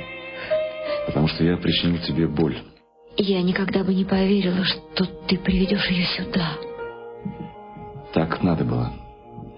Кей, я принял важное решение. Да, я слушаю. Теперь я знаю, что люблю тебя. И не важно, что произойдет, буду ли я счастлив или несчастлив, я заранее все принимаю. Это Кей я и хотел тебе сказать. Я обещал себе прокричать тебе это по телефону и в ту первую ночь, и в ту следующую, несмотря ни на что. Я люблю тебя. Помнишь, у вокзала в такси и еще лил дождь, и я сказала тебе слова, которые я... Я думала, ты никогда не сможешь понять. Это не отъезд, это приезд для меня.